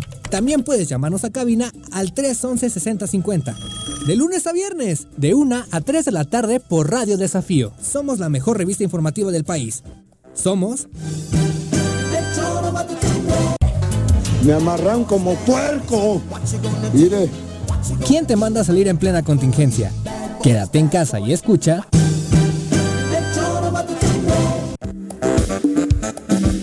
Gracias por continuar con nosotros. 2 con 4 de la tarde. Luis Adolfo Barajas a través de Facebook dice, pero si todos fuimos testigos del desmán que dejó Cuauhtémoc en el ayuntamiento de Cuernavaca y ahora tantos medios dándole cobertura al saqueo de las oficinas por parte de la fiscalía, esto solo hace más que evidente que Cuauhtémoc está financiando esa campaña. Pero ¿podrá ser posible que la población no se dé cuenta que en cuatro años gobernando no ha hecho una sola obra? La verdad es que lo tienen como ídolo, cuando hasta el Bofo Bautista tiene más logros para presumir en la Liga Mexicana que él. Bueno, lo que pasa que todo esto pero era mejor A ver, pero yo ayer lo decía. Futbolísticamente. Eh, esto además de ser actos arbitrarios, dictatoriales, fascistas, estos son unos distractores. O sea, exactamente, la realidad es que en Morelos estamos hoy de la jodida. Porque estamos de la jodida. La pandemia ha agravado y va a multiplicar el problema. Pero el, el show este es un show. Digo de ellos, porque como no tienen nada que... o sea, como la sociedad de Morelos no recibe nada, cabrón, pues mándales pan y circo. Es especialidad de ellos. Los, los políticos estos medio, de medio pelo solo tienen eso, actuaciones circenses. ¿Qué es lo que nos están dando, cabrón? Y Morelos hoy lo que necesita es otras actuaciones. Necesita que haya redirección de dinero, necesita que la gente pueda quedarse en casa porque viene otra vez, va a estar más cabrón porque la enfermedad va a cabalgar durísima. Y, y hablo solo ya del tema de la enfermedad. ¿Por qué? Porque no hay, no hay forma de que estos señores... El repunte ya hoy daba a conocer en la mañana López Obrador. Hay nueve estados ya que después de que se dio el semáforo naranja repuntaron el número de casos, como estaba pronosticado, ¿no? Claro. Sí, pero además hay que decirlo, la, reapertura económica y el cambio de color del semáforo no obedeció a que las curvas de, de, contagios hayan bajado ni mucho menos. No, fue solo la presión. criterios sociales, de, presión social y de beneficio político. Porque la gente ya el malestar estaba No fue que la curva de la pandemia estaba no controlada. ni en el mejor momento, ni mucho menos, pero ciertamente ya la gente se estaba ahogando por la falta de oportunidad y de ingreso. Y yo reitero, aislamiento social no acompañado de un apoyo económico imposible. es imposible. Afortunadamente hay voces que nos llenan de optimismo, como la de la Secretaria de Turismo y Cultura en el Estado, Margarita González Arabia, quien señaló, como vamos a escuchar ahora, que bueno, ya que se reanudaron actividades, está empezando a detectar llegada de visitantes a Morelos. No me jodas. Estamos este, ya implementando nuevamente el observatorio. El observatorio estuvo trabajando durante la contingencia para ver el nivel de afectación que tuvimos, que pues fue total, ¿no? El nivel, el 100% de afectación. Actualmente vamos a ir analizando cómo se va reposicionando Morelos este, en términos turísticos. Sí, han llegado. ¿Sabe qué ha pasado? Lo siguiente, como la gente no quiere viajar muy lejos y quiere viajar en carro, no en autobús, no en avión, nosotros somos el, este, el destino ideal por la cercanía y porque saben que también aquí hay mucha oferta turística, ¿no? Es decir, hay suficientes hoteles, suficientes restaurantes, balnearios, etcétera. Entonces la gente va a preferir viajar hacia Morelos y si ha habido... Lo siento, Juanji, Bilbao, que se olvide del turismo. Mira. Se van a venir a hasta la, hasta la cruda me ha quitado, cabrón. No mames. Pero te pusimos esta declaración para que te llenaras de optimismo. Pero es que eh. tengo un problema. ¿Dónde coño voy a ir el fin de semana? Va a estar lleno. Va a estar lleno, sí. Eso sí. mira que me da por ir al cerro, cabrón. La, verdad es que digo, siempre se ha debatido la vocación del Estado, la vocación de ah. Cuernavaca, que es ah. turística. Ah. Lo cierto es que es polifuncional, pero es muy, muy importante el tema del turismo, la prestación de servicios, sobre todo en Cuernavaca y la zona conurbada. Está devastada. Está completamente devastada. Y otra vez los dejaron solos, no hubo apoyos, inclusive las, las pocas mesas que se instalaron se rompieron, se fracturaron. Y las pláticas que hemos tenido también con gente que integra eh, un importante grupo de estas personas que a ese servicio se dedican, eh, hablan de que la recuperación se ve muchísimo, muy lejana, el arranque ha sido mucho, muy lento y además de que prácticamente la gente no está acudiendo, además tienen unas limitaciones muy fuertes, aforos del 30% máximo pues o del 50% máximo. ¿Cuándo encuentras tu equilibrio? Están cortando personal.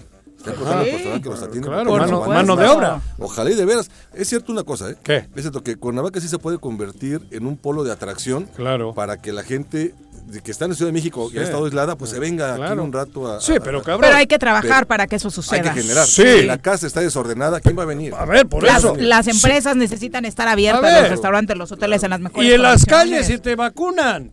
Sí, claro. La delincuencia común. Si, en lugar de eso tuviéramos, tuviéramos esquemas donde la gente le pidieran detenerse un momento para revisar que estés bien, para, para darte un cubrebocas, para darte un acrílico que no les cuesta. Es, es, como cuando vas a un lugar de los que ahora están recientemente eh, abiertos, que están empezando a abrir y, Desde la entrada, cabrón. Te tiene que dar confianza. Claro. Nosotros tenemos que generar confianza para que la gente venga. Eso no tiene duda. Pero ya, con esto ya está, cabrón.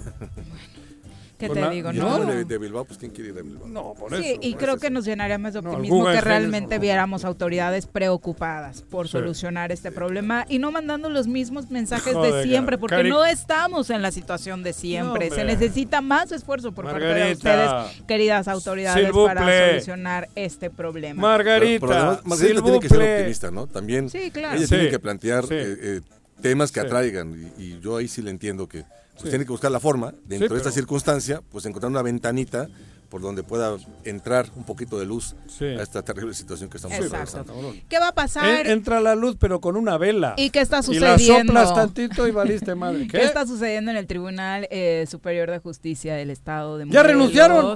Eh, pues vamos a enterarnos. Nos acompaña a través de la línea telefónica nuestro querido amigo el magistrado Luis Jorge Gamboa, a quien saludamos con muchísimo Otro gusto. Otro americanista, ya valió madre. magistrado, ¿cómo te va? Muy buenas tardes. Hola, Avi, ¿cómo estás? Muy buenas tardes, Juanjo. Javier, ¿cómo estás? Muy buenas tardes. Qué gusto saludarte. Americanista. Oye, primero cuéntanos, ya se dio a conocer, ya todo el mundo está notificado de la resolución de la Suprema Corte de Justicia de la Nación, pero los cuatro magistrados que tienen que salir ya salieron. ¿En qué condición están, según eh, sabes? Bueno, mira, te tengo que platicar que ahí se resolvieron dos asuntos interesantes en la Suprema Corte de Justicia de la Nación.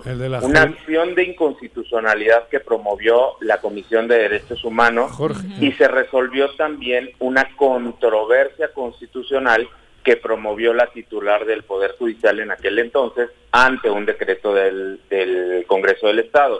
Ya se resolvieron las dos. Una se declaró infundada ¿no? Y se declaró la legalidad y la validez de una reforma constitucional que nada más nos limita 14 años a los magistrados ah. y la acción de inconstitucionalidad ya se dejó sin materia. En ese momento ya se notificaron, hoy por hoy te puedo decir que ya se notificó al Poder Judicial, ya se notificó al Congreso y ya se notificó obviamente también a la Comisión de Derechos Humanos de los resultados de estas acciones de inconstitucionalidad y de la controversia.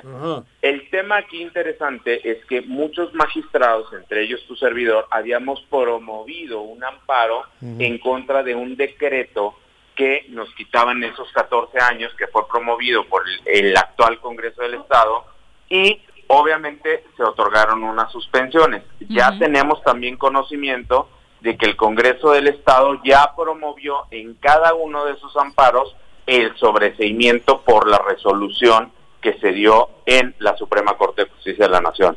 Entonces, el caso es que en, en la ley de amparo señala que tienen 48 horas los juzgados federales para decretar los sobreseimientos de los amparos de cada uno de nosotros y obviamente que se materialice ya la resolución de la Corte. Oye, y finalmente, ¿cuánto tendrían de tiempo eh, los magistrados para poder, para abandonar sus cargos? No, bueno, es que de hecho el día de hoy ya no pueden ellos actuar. Okay. así que hoy hubo un evento en el Poder Judicial del Estado y ya no pudo actuar el magistrado Miguel Ángel Falcón por los términos en los que ya se dictó. Y acuérdense que también, como es una sesión pública, es obviamente un, un tema que es de dominio público y ya, ya surtió sus efectos. Oye, nos preguntábamos también, a partir de que el Congreso del Estado realice la convocatoria, eh, ¿quiénes serían los que cumplirían con este perfil que se requiere para ser magistrado en Morelos? Bueno, aquí nosotros nos tenemos que remitir, Viri, Juanjo y Javier, a lo que señala la ley orgánica del Poder Judicial, eh, perdón, la Constitución local en su artículo 90 y la ley orgánica del Congreso del Estado de Morelos, de manera particular en el artículo 118, que habla, por ejemplo, del proceso para la integración de los expedientes. Entre ellos, obviamente, se requieren los mismos requisitos para ser gobernador del Estado, pero se va a someter a tres etapas antecedentes eh, curriculares, la calificación de los ensayos, los valores y antecedentes y éticos del aspirante y obviamente de ahí se pasarán a las entrevistas y de ahí se votará en la sesión del Pleno, como bien lo puede explicar el licenciado Javier, que él estuvo por ahí. ayer estábamos platicando eh, acerca, no recuerdo quién mencionaba acá, que solamente jueces podrían aspirar. No va a ser una convocatoria abierta, hubo una reforma, si ustedes recuerdan, en el 2014 eh, a, esta, a este artículo de la ley orgánica del 118 de la ley orgánica del Congreso del Estado, en donde tiene que ser una convocatoria pública, no es ya por medio del sistema de ternas ni de una ni de una convocatoria cerrada, sino que se dice que se tendrá que emitir una convocatoria pública. El artículo 90 lo señala como tal, ¿eh? Ser ciudadano mexicano, haber estado residido en el Estado durante los últimos 10 años, poseer al momento de la designación antigüedad mínima de 10 años en el título, no tener más de 65 años, 5 años de ejercicio profesional. Me queda uno. se dice sí, pero veo, a ti ya te están reconfortando hasta con flores de vaca ahí. Ya que andabas desmayando. Ándale, güey, eh. No vas a aguantar ni una. Magistrado, eh. No, bueno, uno se entera todo lo que pasa en las redes. Ya, ya, ya te veo, ya. Está bien. Y obviamente va a ser que no podrán ser magistrados las personas que hayan ocupado el cargo de secretario de despacho, fiscal general o diputado local durante un año previo al día de su designación. Mm. Um, Pero hay el mismo artículo 90 políticamente Juanjo y Javier dice que los nombramientos de los magistrados deben de recaer preferentemente en aquellas personas que hayan servido con eficiencia, capacidad y probidad en la impartición de justicia o que se hayan distinguido por su honorabilidad, competencia y antecedentes profesionales en el ejercicio de la actividad jurídica. Todo eso queda jodido en el momento de quién los va a elegir el Congreso, del Estado. y, además, Jorge, qué gusto saludarte y escucharte. Eh, ojalá y esta renovación, pues también, digamos que, que pueda generarle estabilidad y, viabilidad al, al, Poder Judicial, ojalá así sea. Eh, pero lo que comenta Jorge es bien interesante, esa palabra de preferentemente, fue un debate muy fuerte. por un lado, se impulsaba que quienes aspiraran a este, a este importantísimo cargo, fueran miembros de la, del Poder Judicial. Del, que, ya estuvieran ahí, ¿no? En el Poder Judicial. trajeran, la mejor trayectoria, digamos, dentro del Poder Judicial. Pero también había otros que, decían, es que no lo puedes cerrar porque también los profesionales del derecho están muy capacitados y pudieran ingresar ahí, ¿no? Entonces fue un debate fuerte. Y quedó abierto. Solo se salvó con la palabra preferentemente. Que la ah. palabra preferentemente. ¿Qué quiere decir? nada. nada. Que todos pueden. Que, queda criterio de un grupo. Cualquier abogado, pero sí, sí tiene que ser abogado. Abogado sí, ¿no? Abogado sí. sí, sí, sí, claro. Ejercicio de la ¿Entraste al baño, magistrado? Sí, se te... No, no, no, ando caminando. Ah, es que ah. se perdió un poquito la, la señal, se escucha diferente. No, no, no, se escucharon ruidos, no que se perdió la señal. Cabrón. Los ruidos son los que tú generas cuando ya ¿No ves? Sigues, sigues cagando, no es te que, hagas. Es que en serio sí se estaba perdiendo la, la señal, magistrado, pero bueno. Queríamos que nos ilustraras en este tema. Finalmente, ¿va a cambiar esto la recomposición del Tribunal Superior de Justicia? ¿Se avisora mejor ambiente? Sí, definitivamente, definitivamente no, ya entró una sala. Vamos a ver si, vamos a ver si retomamos la, nada más para que finalice con ese eh, mensaje, porque sí se perdió un poquito, pero bueno, teníamos esa duda sobre si solo jueces. Era baño público por el ruido. el del tribunal. Eh, muchos, muchos pensamos que, que efectivamente pues, hay profesionales del derecho que pueden tener las capacidades para, para ocupar esos espacios, pero también está el otro criterio. La experiencia. Normalmente quienes han ejercido esa profesión eh, litigando, pues podían generar ahí un conflicto de interés también. En fin, es un debate complicado. Ojalá, ojalá y que, y que esta renovación genere estabilidad en el Poder Judicial. A ver, Bolaños, no nos hagamos.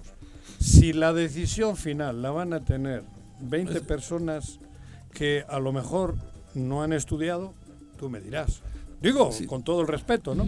Ahí es donde yo no entiendo. Es, es, la decisión del voto. Tres poder, ¿eh? Es la decisión del voto, porque el perfil de quienes de quienes aspiren al cargo está bien determinado en el artículo 90. Pero puede haber 40 mil. Los intereses y, y pueden escoger a los tres o cuatro o cinco que interesen, no que sean los mejores. Al final, al, final, al final se va a generar ahí la correlación de fuerzas políticas en el Congreso. eso te digo. Ahí, ahí, digamos que el espacio de oportunidades que ningún grupo tiene mayoría absoluta. Exacto, magistrado, ya lo, ya lo tenemos de nueva cuenta, nada más para concluir, ¿sí le dará esto estabilidad al tribunal? Claro que le tiene que dar un nuevo causa y le tiene que dar las vías de la legalidad que nosotros tanto hemos estado buscando y hemos estado pugnando. Realmente nosotros lo que buscamos es que se respete la constitución, la ley con la cual nosotros protestamos y no va a ser posible mientras nosotros no tengamos claro que nosotros nos debemos al servicio público y no a intereses personales. ¿Cuántos años te quedan a ti? A mí me quedan, primero Dios, ocho, Juan. ¡Uh! Todavía ocho, cabrón. Te vamos a sí, soy de los últimos que fueron designados, entonces todavía me quedan ocho tengo que cuidarme, entonces te tengo que tratar bien, cabrón. Por favor, por favor. Por favor. Ah, tiene, tiene una razón de ser el, periodo que ocupan los magistrados. se trata de que se puedan salvar los periodos de gobiernos de seis años, porque son objeto de presiones por cada gobierno y que tengan una mayor autonomía. y eso a mí me parece que, es correcto. Por eso los 14 años. ya, la ampliación de por 20 años creo por eso es que yo creo eh, de suma importancia que este proceso de elección sea muy cuidado, sea muy transparente, pero sobre todo sea muy consciente de que lo que viene es una recomposición del Poder Judicial, lo que viene es realmente una idea de poder encauzar al Poder Judicial por esas vías que nosotros necesitamos que se dé, que es la legalidad. De los cuatro o cinco que se van, ¿cómo quedan ahora los dos grupos? Del grupo de ustedes, ¿quién se va? Eh, pues, del, grupo en el que nos encontrábamos se va la magistrada Rocío nada más. Ah, ¿y del otro tres? Exactamente. Vamos ganando entonces. Exacto. ¿Vamos? Eh, magistrado. Mira, ahorita que colgaste se quedó diciendo que el baño en el que andabas no sé qué y nada más supo de los ocho años y mira. Hostia. Y no es necesario que tú me digas, lo conozco perfectamente, sé sé cuando va desvelado, sé cuando... Ajá, adiós. ya. Gracias, magistrado. Que te vaya bien, americanista.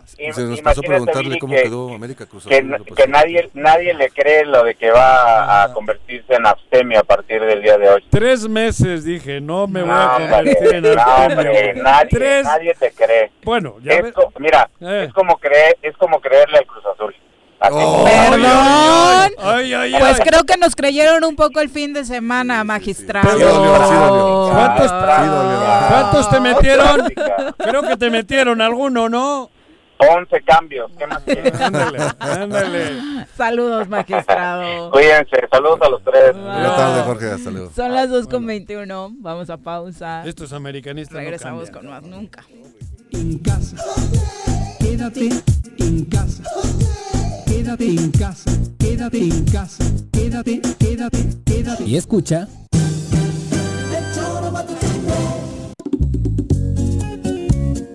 Cafetería, tienda y restaurante Punto Sano Contamos con comida vegana y vegetariana, porque nos preocupamos por tu salud. Ven y conoce nuestros productos orgánicos y suplementos alimenticios, al interior de Plaza Andrómeda, local 19, en calle Pericón, Lomas de la Selva. Contáctanos al 372-3514 o búscanos en Facebook como Punto Sano Cuernavaca.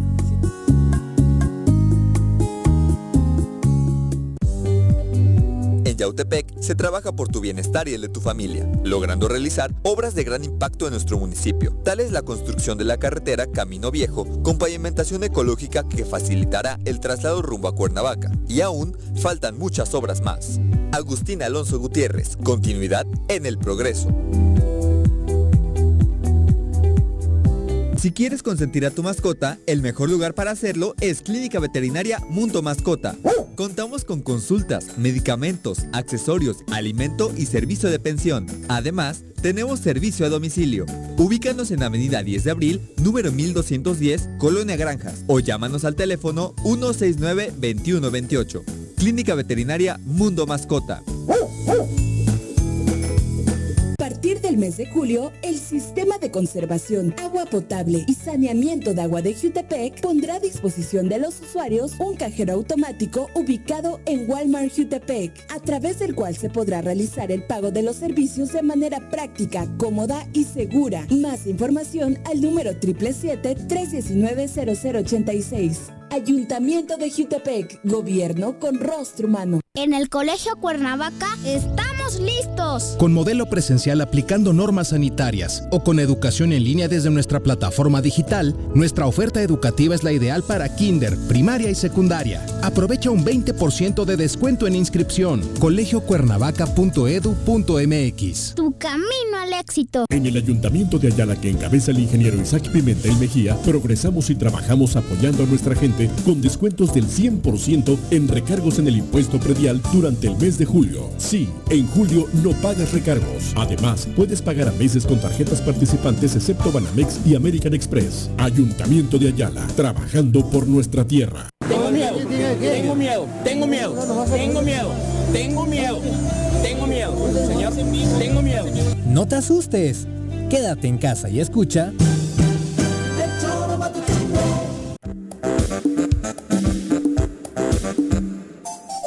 2 con 24 de la tarde. Bueno, dentro de las diferencias que había tenido eh, algún gobierno estatal con López Obrador, destacaba recientemente la del gobierno de Guanajuato.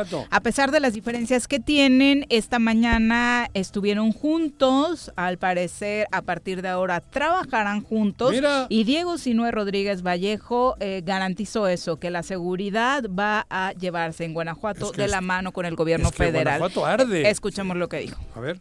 Unión, como unión hay estos tres niveles de gobierno, más resultados se pueden dar en detenciones de grupos delincuenciales. Por eso, mi, mi cambio de postura, hay que decirlo, presidente, porque usted también lo ha señalado, es de sabio reconocer. Yo mencioné inclusive en una entrevista que no asistía a las mesas de seguridad y que ni asistiría. Hoy, bueno, desde el 5 de junio, ¿verdad, secretario? Eh, de julio, perdón, este, eh, cambié mi postura, por supuesto eh, reconozco que eso no le abonaba nada a la construcción de la paz.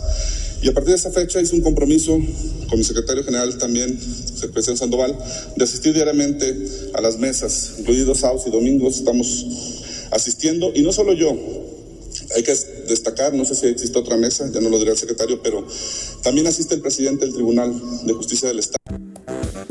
Todas las autoridades estatales, todas las autoridades federales con representación en Guanajuato y obviamente el gobernador de esa entidad ya reunidos y obviamente trabajando de la mano porque supera el bienestar de la población cualquier enojo, cualquier discrepancia. Este gobernador está haciendo en lo económico bien y tal y el otro estaba cagándola y rectifica. Creo que eso es, yo creo que es digo mis respetos. Es una buena noticia. Y panista, como decías, ¿no? Y panista. Digo, por eso. digamos que el, fondo de la divergencia que se dio es porque los principales delitos que ocurren en Guanajuato son de la orden federal: tráfico de armas, autotransporte, robo de combustible, delincuencia organizada. Eh, entonces, acusaban que se sentían solos, ¿no? Y, por eso se generaba esta discusión. Yo creo que la buena noticia es que hay capacidad, que hay altura de miras para decir, a la gente no le importa si es federal, si es fuero como, es más, ni lo entendemos ni lo queremos entender, lo queremos seguridad. Claro. Y el hecho de que las dos principales autoridades en ese estado y a nivel federal se, sientan en una mesa y se pongan de acuerdo, habla muy bien. y, que él reconozca, me equivoqué, cabrón. Claro, yo voy a, rectificar voy a asistir. Voy a asistir yo personalmente diario. Por un lado, sábados y domingo. Va, Digo, para que escuche el de acá, cabrón. El presidente va a tu casa. Claro. Y lo recibes como tienes que recibir. debe de ser. Como tienes que recibir. Por cierto, hubo algunos twitters ahí que se, donde hablaban que eh, exgobernadores de Guanajuato estaban propiciando que la gente saliera, en contra, en contra. y tal. No hubo tal, claro, que, no. Todo lo contrario. Quienes esperaban, quienes esperaban que hubiera peleas se quedaron con otra vez. Mira, de, la oposición, de otros partidos, eh, con discrepancias muy fuertes ideológicamente y trabajando de la mano. Creo que ese es, el ejemplo que debería seguirse en esta entidad. Pero por los dos lados, bien, porque también dirán ahora, joder, ¿por qué le da el espaldarazo el presidente a un panista, cabrón? porque es el gobierno del, del país, güey. Ojo, Juanjo, el, hecho de que trabajemos de manera coordinada tampoco quiere decir que me tengas que solapar. No. Si hay una investigación que se siga. Pero trabajemos en lo que tenemos que trabajar. Yo me defenderé por los 120 millones de habitantes. Son las 2.28, hablando de educación, que ha sido un tema constante y preocupante por todo lo que está sucediendo con la pandemia. Entendemos que es difícil encontrar una buena opción para sus peques, pero el Colegio Cuernavaca les está presentando un muy buen programa, ya con un modelo híbrido que ha juntado lo mejor de los dos mundos, el modelo presencial, cuando el semáforo está en verde, ya van a poder recibir a los niños y niñas en la escuela, aplicando los lineamientos y normas sanitarias para que papás y mamás estén tranquilos. Además, mientras el semáforo se pone en verde, hay educación en línea desde la plataforma digital del colegio, que es todo un rollo, ¿eh? No todos los colegios tienen estas plataformas para poder llevar exactamente la educación hasta casa de los peques, ah. pero Colegio Cuernavaca sí, tienen desde prekinder, kinder, primaria y secundaria. El preescolar, hay que recordar, es 100% inglés y la primaria es bilingüe, con 50% inglés, 50% de español y la secundaria es bicultural con francés, inglés y español. Si necesita informes, marque al 312-5279 o visítelos en Laurel número 103 en la colonia Rancho Cortés para, bueno, ya con todas las medidas, realizar una visita guiada y demás. Son muy importante, por supuesto, que piensen las mejores opciones para sus peques. Son las 2.29. Vamos a mensajes positivos esta tarde eh, con nuestra querida tanatóloga Marta Palencia presidenta de la Asociación de Tanatólogos en el estado de Morelos. Marta, ¿cómo te va? Muy buenas tardes. Buenas tardes. Hola, doctora. Te saludamos con muchísimo gusto y la constante, todas las ocasiones que hemos platicado contigo ha sido precisamente el acompañamiento con los pacientes de COVID. Eh, ¿Qué mensaje nos tienes hoy? Bueno, me parece muy importante que hablemos eh, de nuevo, mencionemos las siete emociones que vivimos los seres humanos cuando estamos en duelo. Y estar enfermo de cualquier cosa, pero bueno, concentrándonos ahorita con la pandemia, enfermos de COVID, o tener un familiar que tiene un diagnóstico cualquiera, pero centrándonos de nuevo en el diagnóstico de COVID, es importante que entendamos que las emociones se mueven y esas emociones, que son siete de acuerdo a la metodología y el enfoque de nuestra escuela de, tanatología, es importante ayudar al enfermo y también a los familiares, desde luego, y que puedan hablar de sus emociones. La primera emoción es eh, la tristeza. Se puede medir de 1 a 10, decir, ¿cómo te sientes de triste hoy? De 0 a 10, 10 lo máximo, ¿cuánto? Y el paciente o el familiar puede decir, hoy me siento de 8 o me siento de 4, lo que sea. Y entonces él va ubicando que esa sensación de opresión en el pecho, de sentirse mal con toda esta experiencia de estar en una pandemia y enfermo o con un familiar enfermo, sienten que la tristeza y pueden empezar a hablar, bueno, yo me siento de cuatro y tú no, yo me siento de diez. Ok, vamos a ver por qué te sientes de diez, porque yo me siento de cuatro. Poder compartir con un este instrumento tan sencillo que es el termómetro de las siete emociones del duelo, poder expresar nuestras emociones, medirlas, compartirlas en familia, nos hace sentirnos acompañados, desahogarnos, el poder eh, pues eh, compartirlas, porque normalmente lo que pasa en las familias es que cada quien vive sus emociones, que no entienden cuáles son, entonces se sienten muy mal, pero entender que puede ser o tristeza, frustración, la segunda, la tercera, enojo, la, la cuarta es la emoción del miedo, la quinta la culpa y la sexta es la soledad. Y finalmente la séptima, se suman todas las calificaciones que hayamos podido definir en cada emoción y la dividimos entre seis para sacar un promedio de sufrimiento del dolor del alma. Entonces, de esta manera, eh, las familias pueden acercarse, eh, unirse en este proceso de duelo tan difícil en lugar de que cada quien lo viva de manera aislada, solos, aguantándose el llanto, aguantándose las manifestaciones de enojo, de culpa, y hace que entonces la familia se empiece como a sentir todos muy solos, muy aislados, cada quien en su dolor.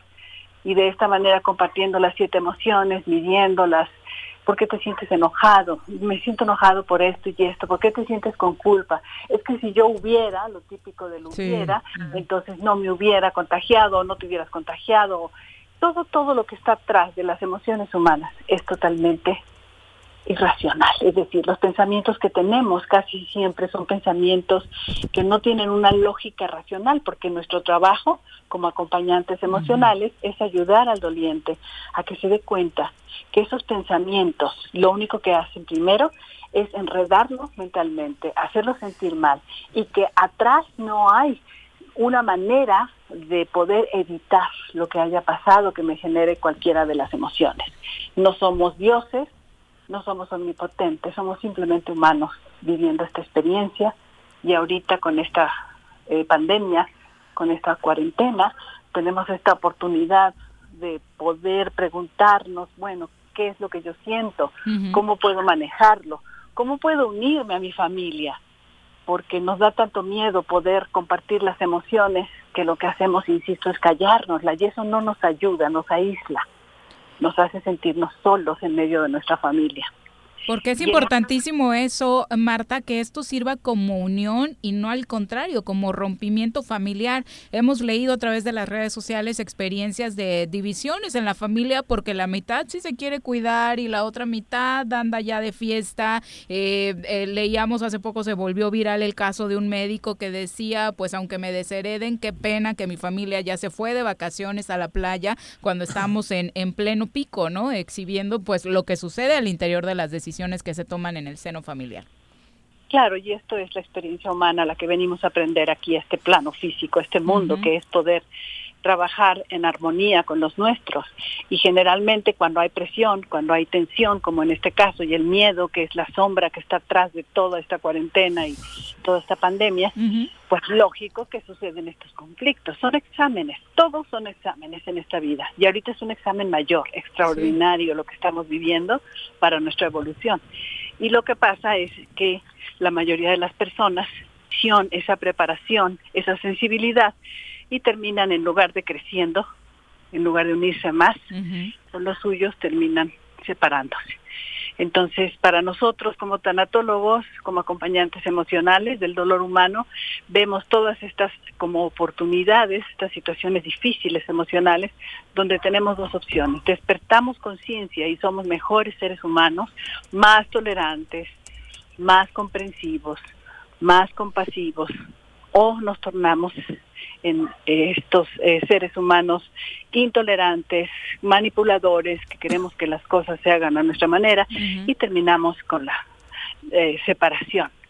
Y esto nos hace eh, retroceder en nuestra evolución como seres humanos inteligentes, conscientes, que somos todos, pero que no sabemos visualizar la vida desde este punto de vista para nuestra evolución todo es perfecto, pero para nuestra evolución.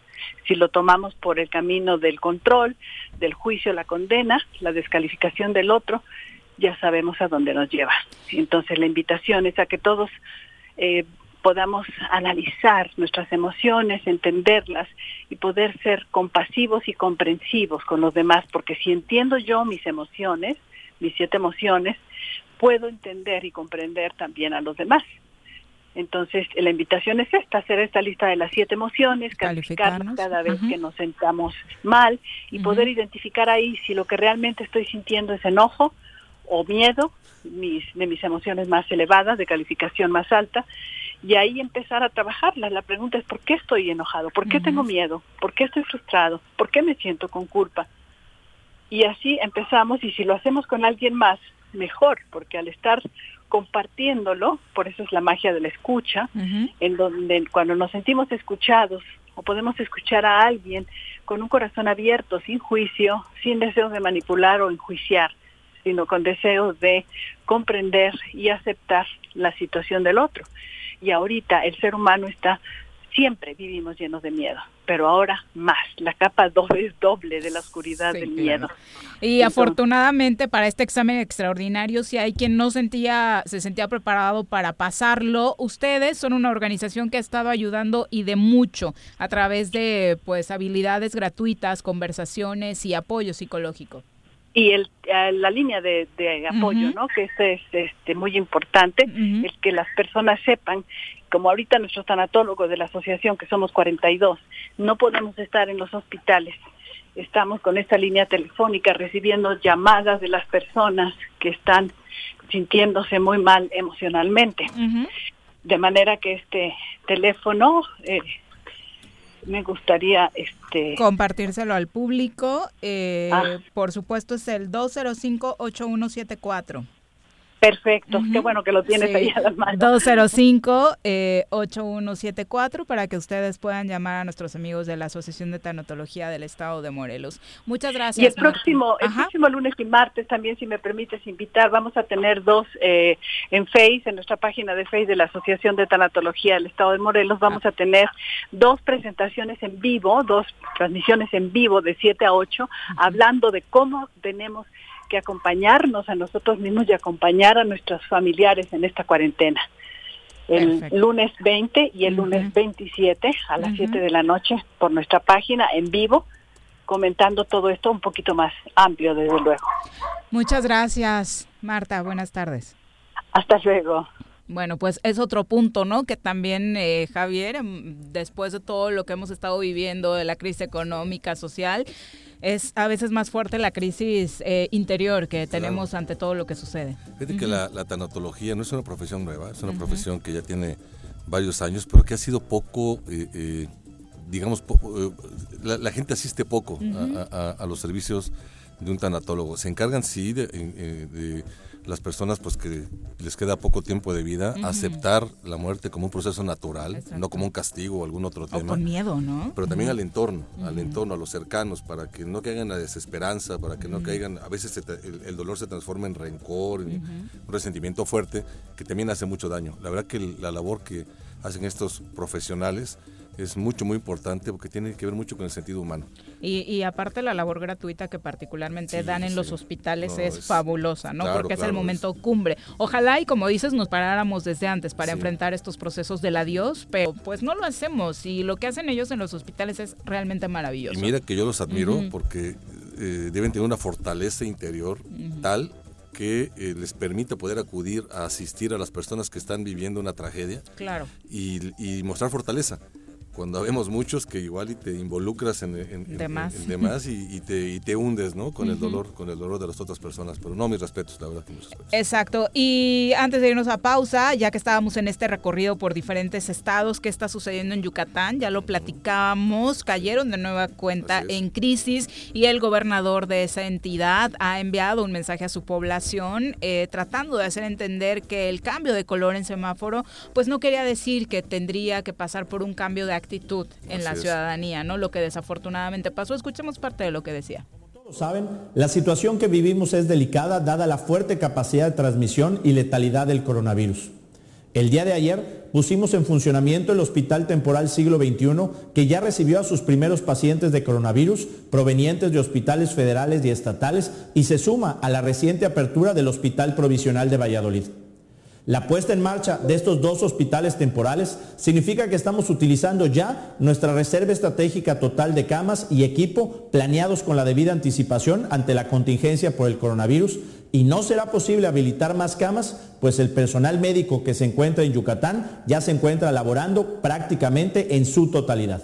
Desafortunadamente, hemos observado de muchas personas un relajamiento de las medidas de higiene y prevención. También muchos han confundido la reactivación económica con la reactivación de su vida social. Si en estos momentos no se reduce al máximo la vida social, nos veremos obligados a cerrar todos los negocios no esenciales y regresar todos a la cuarentena en nuestras casas. Este es un último llamado a los yucatecos a tomar con seriedad una pandemia que ha causado muerte en Yucatán, en México y en el mundo. Necesitamos que la gente aplique sin excepción las medidas de prevención y restrinja totalmente la vida social. Por este motivo, y para no vernos obligados a detener la reapertura de la ola 1, de la cual depende el empleo de miles de familias, y al mismo tiempo reforzar las medidas tendientes a proteger la salud y la vida de todos, les comunico las nuevas medidas para reducir el contacto social innecesario, las fiestas y las reuniones sociales.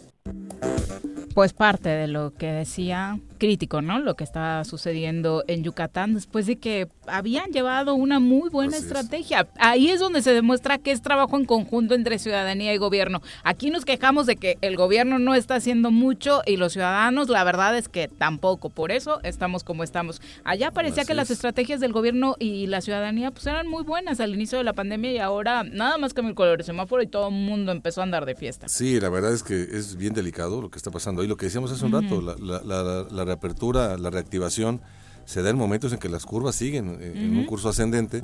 Eh, Yucatán es de los gobiernos mejor calificados en el tema de manejo de la pandemia. Hubo apoyos directos a la población, a las pequeñas empresas, difirieron el pago de servicios como agua potable, como algunos otros que se dan ahí. Eh, pero más sin embargo, esta reapertura que generó también la llegada de turismo a, Yucatán, pues ya tiene sus primeras consecuencias. Un rebrote es muy, muy peligroso, tanto por el tema de salud como por el tema económico, porque ya las finanzas, con los apoyos, como por ejemplo, que en aquel estado se dieron, mm. empiezan a acusar fragilidad y entonces pueden entrar en una circunstancia todavía más difícil de la que había anteriormente. Y lo que dice el gobernador es bien importante subrayarlo. Él habla de que están utilizando ya las camas de la reserva estratégica y ya no tienen más. Esa es precisamente una de las eh, cuestiones más delicadas que hay que cuidar el índice de contagio a veces la gente lo compara. Si en Morelos tenemos un millón y algo más de habitantes, un millón doscientos, trescientos mil habitantes y, tantas personas contagiadas, pues el porcentaje parece ser menor. El tema es que puede colapsar el servicio de salud. Claro. Y esto, esto generaría que los contagiados sigan deambulando en las calles y sigan contaminando a más gente y podemos entrar en una crisis. Sin estar enterados. Sin estar enterados. y, pero además no se nos olvide que hay otras enfermedades que requieren eh, hospitalización y pues en ese sentido la verdad es que el panorama puede ser muy delicado. Hay que, Aquí en Morelos lo del dengue, que nos fue fatal el año pasado con los números. Sin duda, sin duda. Es, yo sí creo que hay que tomar esa conciencia, reiterar que las personas que puedan quedarse en casa, pues que se queden en casa y los que tengan que salir usen todas las precauciones. Cuidándonos a nosotros mismos, cuidamos a los demás. Exacto, hay que cuidarnos entre todos, como la sociedad civilizada que se supone que somos. Son las 2.45, tenemos pausa, volvemos con más. Me amarran como puerco. Mire. ¿Quién te manda a salir en plena contingencia? Quédate en casa y escucha. Todos debemos ayudar a disminuir el riesgo de contagio de coronavirus. Recuerda que el COVID-19 se contagia de persona a persona al toser y estornudar, estrechar la mano de una persona enferma o tocar algún objeto con el virus y luego tocarse sin lavarse las manos. Por eso es muy importante. Lávate frecuentemente las manos, cúbrete con un pañuelo o con el ángulo del codo al toser o estornudar. Evita contacto directo con personas que tengan síntomas de resfriado o gripe. No te automediques y en caso de presentar síntomas, acude al médico. 54 legislatura. Congreso del Estado de Morelos. ¿Te gustan los caballos? ¿Tienes uno? ¿Sabes montar? ¿No? ¿Quieres aprender? Conoce los beneficios de hacerlo en Rancho de la Media Luna en Huitzilac. Contáctanos al 777-155-1062.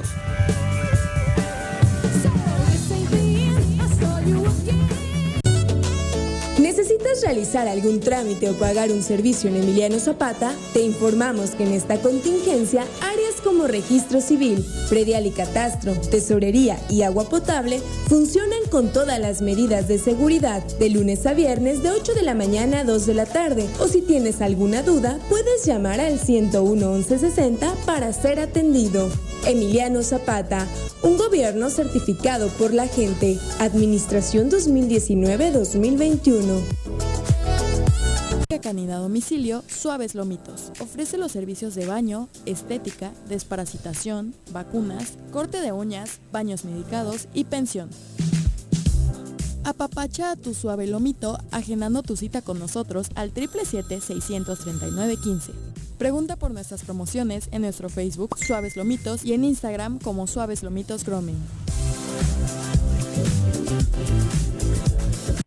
En Xochitepec, todas y todos nos sumamos contra el dengue, zika y chikungunya. A partir del 24 de junio, iniciamos con el operativo permanente de descacharrización. Saca de tu domicilio todos los cacharros que acumulen agua o que sirvan de criadero del mosco transmisor. Espera el camión recolector y deposita tus desechos. Consulta en tu ayudantía municipal fechas y horarios. Recuerda, sin criadero no hay mosco y sin mosco no hay dengue, zika y chikungunya. Gobierno municipal, estar bien te lo mereces. Quédate en tu puta casa, quédate en tu puta casa. Quédate. Y escucha.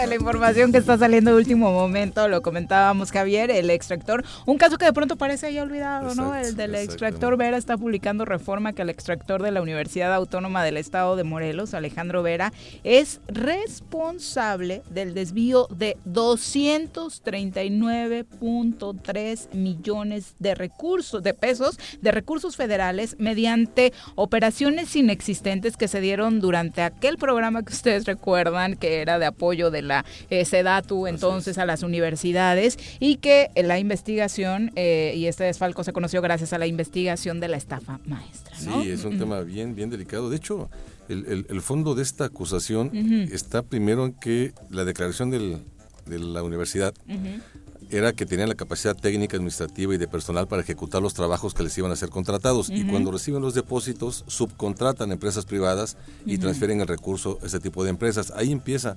este, esta complicación. Y pues bueno, si, si esta sentencia se confirma, porque todavía les queda una vía de, amparo, eh, si esto se confirma, pues se va a convertir en un crédito fiscal y yo creo que las cosas se pueden poner muy complicadas para, para el hoy rector, porque la acusación es a, la persona, no a la institución. Exactamente, es, un enredo cañón, ya ustedes conocen parte de todas estas empresas inexistentes que cobraron este dinero. A través de la estafa maestra y la investigación de animal político, se supo que empresas como Evenia Servicios SADCB, por ejemplo, no fue localizada en el domicilio registrado en el contrato, la, el acta constitutiva tenía otro domicilio en San Pedro Garza García, tampoco estaba, le requirieron al SAT información sobre esta empresa, tampoco existía ahí, ahí estaba eh, supuestamente registrada en la delegación Tlalpan, eh, terrible por supuesto, y con ella se había firmado, con esta empresa se había firmado un contrato por 203 millones de pesos y se hizo la transferencia del dinero y finalmente pues es una empresa que nunca existió. Así es, es un tema muy Y, y las cantidades de dinero impresionantes. ¿2013, 2014 fue esto? Esto no fue, 2013, sí, tienes razón, sí, 2013, es eh, donde se estuvieron haciendo estos convenios con Rosario Robles, hoy detenida. Así es, así es, Rosario, hoy detenida, y en medio de una disputa que traían el gobernador Graco Ramírez con la universidad y con el rector en lo particular, que también fue ahí mucho, muy complicada, ¿no? Exacto. bueno, vamos a platicar ahora con nuestro querido arquitecto. Llegando desde la arquitectura romana, pasando por los griegos y desde las creaciones de Barragán, Juan O'Gorman, Mario Pan, Ricardo Legorreta, Agustín Hernández, Teodoro González de León, sin dejar atrás el Taj Mahal, el Coliseo Romano, la Torre de Pisa, la Mezquita Al Araham, la Estatua de la Libertad, Machu Picchu, la Mezquita de Córdoba, el Muro de los Lamentos, la Torre Eiffel, la Ópera de Sydney. Para... para conocer la historia detrás de las estructuras arquitectónicas, llega con ustedes el arquitecto Enrique Rodríguez Escudero en el Choro Matutino. ¿Cómo te va, Arqui? Buenas tardes. Mi queridísima Viri, ¿cómo estás? Muy buenas tardes. Buenas tardes, Javier. Un saludo a todo el auditorio. un saludo a Juanjo, que entiendo que anda ligeramente golpeadón. Pedo. Este, ya su edad debería controlarse este, una y ya, ¿no? Pero bueno. Pues... Este, em, es una cada ocho días ya, Arqui, pero una muy buena guarapeta, entonces no sé qué vamos a hacer con él. Híjole, bueno, yo soy la, última persona que puede censurarlo. ¿eh? Eso te iba a decir, ¿eh? No tienes calidad moral. No, tengo calidad moral para censurarlo en ese sentido, ¿no? Pero al menos tú, o sea, eres más joven todavía. exacto, simplemente aconsejarle que llega uno a cierta edad en la que pues, ya, ya no puede andar haciendo payasadas, ¿no? un abrazo también con mucho cariño al mi querido Juanjo, que se recupere pronto. Y bueno, pues vamos a platicar, mi querida Viri, este, Javier, miren, este, yo, yo este, leyendo otra vez eh, noticias que me parecen en, algún sentido muy buenas, este, esta semana eh, informaba otra vez este, Claudia Sheinbaum, ¿no? Eh, el embarco desde China de 130 unidades de trolebuses de nueva generación este, para que se digo que van a entrar en funcionamiento allá en la Ciudad de México como, como parte de todo este gran proyecto que hay en la Ciudad de México para pues esto disminuir la emisión de contaminantes, pero sobre todo para optimizar y para mejorar el sistema de transporte colectivo. Y entonces, bueno, yo otra vez eh, eh, traigo traigo este ejercicio acá hasta a nuestro estado y específicamente hasta hasta nuestra ciudad, ¿no? Donde digo, como parte de, de, todo este, perdón, como parte de todo este proceso de transformación al que nos obliga las condiciones estas que existirán después, en tanto pase esta situación, que bueno, ya vimos que no va a pasar, es decir, va a estar permanentemente eh, pues en el inconsciente colectivo, en fin, ¿no? Entonces, eh, ¿en, qué, en, qué, ¿en qué lugar está nuestro Estado, nuestra, nuestra ciudad en particular, en esto, en la revisión de un sistema de transporte colectivo eficiente, no contaminante, etcétera, etcétera, y me parece que la respuesta pues la conocemos todos, ¿no? Este, muy mal, ¿no? Muy mal. Y, y, el tema acá es que, repito, esta situación uh, se, se, se, junta un poco con lo que platicábamos en el otro programa de que tampoco hay, este, pues esto, un aliciente o una o un proyecto este, para desarrollar el tema del transporte con, con las bicicletas, ¿no? Entonces, bueno, ni lo uno ni lo otro, ¿no? Creo que, este, digo, una de las grandes quejas que ha habido a lo largo de esta, de esta emergencia sanitaria, por, lo pronto aquí en la ciudad de Cuernavaca, es que el sector de transporte colectivo es el que menos se ha preocupado por cumplir con condiciones, ¿no? Hay por ahí alguna foto donde están medio echándole ahí desinfectante alguna alguna ruta y toda esta historia, pero no se han modificado, este, digo, de manera sustancial, ¿no? Este, este, este sistema y, lo que yo insisto es cuánto tiempo o qué condición es la que tendríamos que estar esperando para que se hagan de verdad transformaciones, este, modificaciones en este sistema, este, esto de, de movilidad este, que tenemos en la, en la ciudad, es decir, ni se amplían las vías, ni se generan eh, este, ciclopistas, ni se mejora el sistema de transporte colectivo, pues ¿qué nos espera, mi queridísima Viri? Porque bueno, pues de las banquetas mejor ni hablamos, ¿no? Sí, es un super riesgo, como dices, aunque los primeros datos de los estudios que se hicieron, al menos en Cuernavaca, arrojaban que el transporte público no había aportado eh, muchos contagios, la verdad era porque se disminuyó el número de usuarios, ¿no? Ya veremos las estadísticas ahora que la gente ha regresado a sus actividades. Claro, claro, claro. Y, insistir otra vez en lo mismo, Viri, es decir, no solamente se trata de la situación que tiene que ver con esta emergencia sanitaria, sino de, de reflexionar que el fondo de esta emergencia sanitaria es el abuso sistemático de la raza humana en el entorno. Es decir, si no terminamos de asimilar que requerimos transformar de fondo, de fondo, este el uso de nuestras ciudades, entonces no estaremos entendiendo absolutamente nada, ¿no? Eh, porque te digo, este, eh, modificar, buscar que nuestro sistema de transporte colectivo disminuya las emisiones de gases contaminantes, disminuya el parque vehicular, optimice los recursos este, eh, energéticos, eso me parece que es fundamental y estamos, vamos, yo creo que ni en pañales, yo creo que no hemos nacido en ese, en eso, en esos, en esos términos, mi queridísima Viri. Sí, y se ve difícil que en medio de la problemática que vivimos hoy se, se genere un programa de este tipo, ¿no?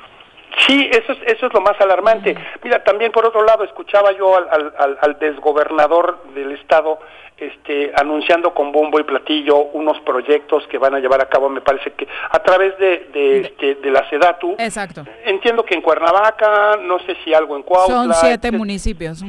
Sí, sabes, estas intervenciones, otra vez, proyectos que la ciudadanía no conoce, este, que no se han socializado, este, no sé cuál, no sé cuál sea la cantidad de recursos, ni quién los va a fiscalizar. ¿Sabes?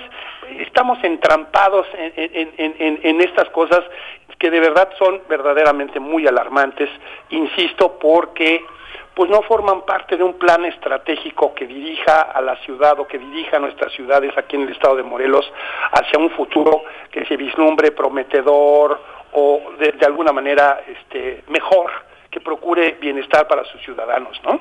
Sí, te van a decir quién va a estar pensando en arreglar las banquetas si tenemos que entregar despensas, ¿no?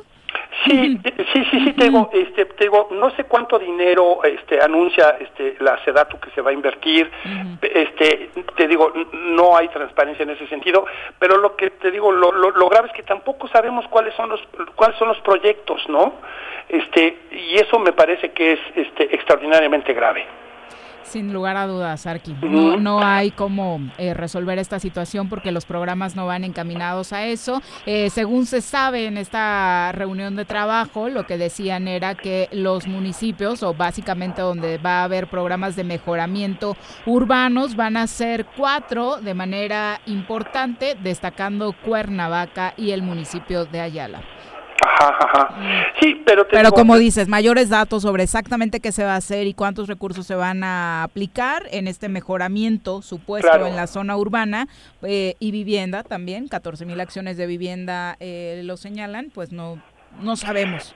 Sí, porque mira, digo, está el antecedente, este, eh, el año pasado Sedatu destinó una cantidad muy importante de dinero a invertirla en el parque, en el parque Papagayo en Acapulco. Digo, yo entiendo que el parque estuviera de alguna manera descuidado, etcétera, etcétera, pero me parece que Acapulco tiene otras prioridades en términos de ciudad, ¿no? Hay colonias que no tienen acceso al agua potable, que no tienen pavimentación.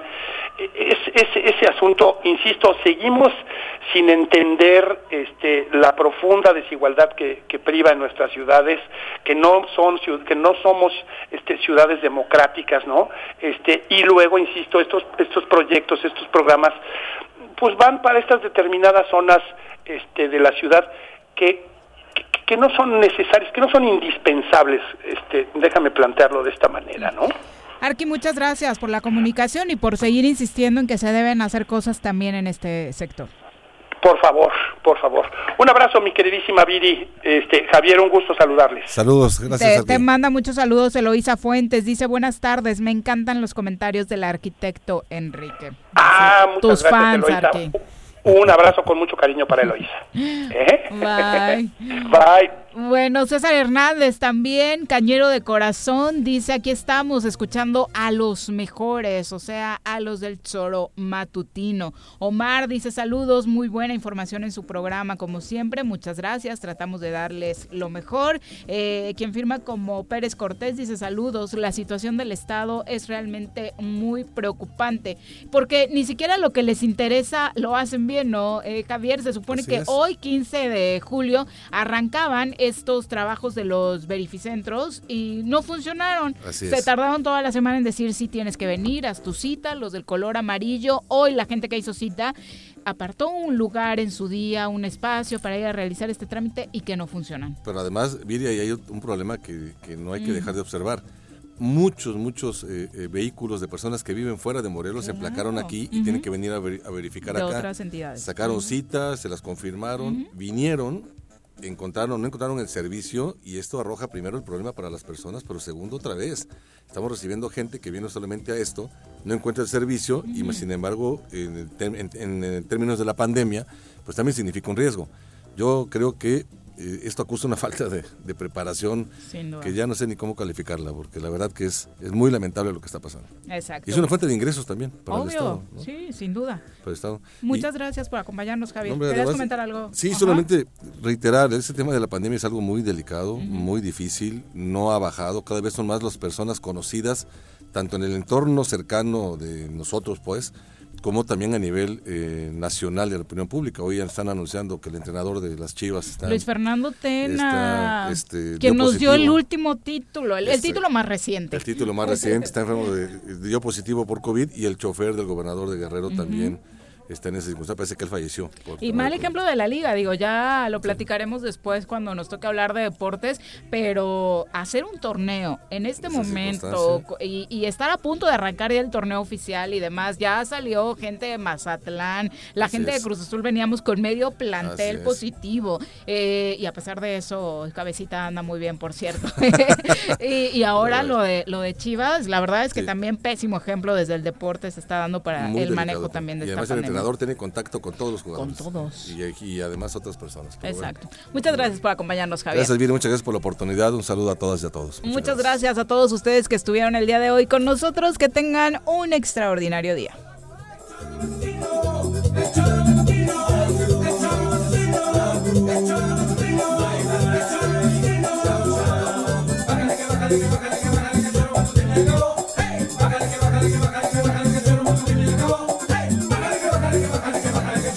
Like a boy.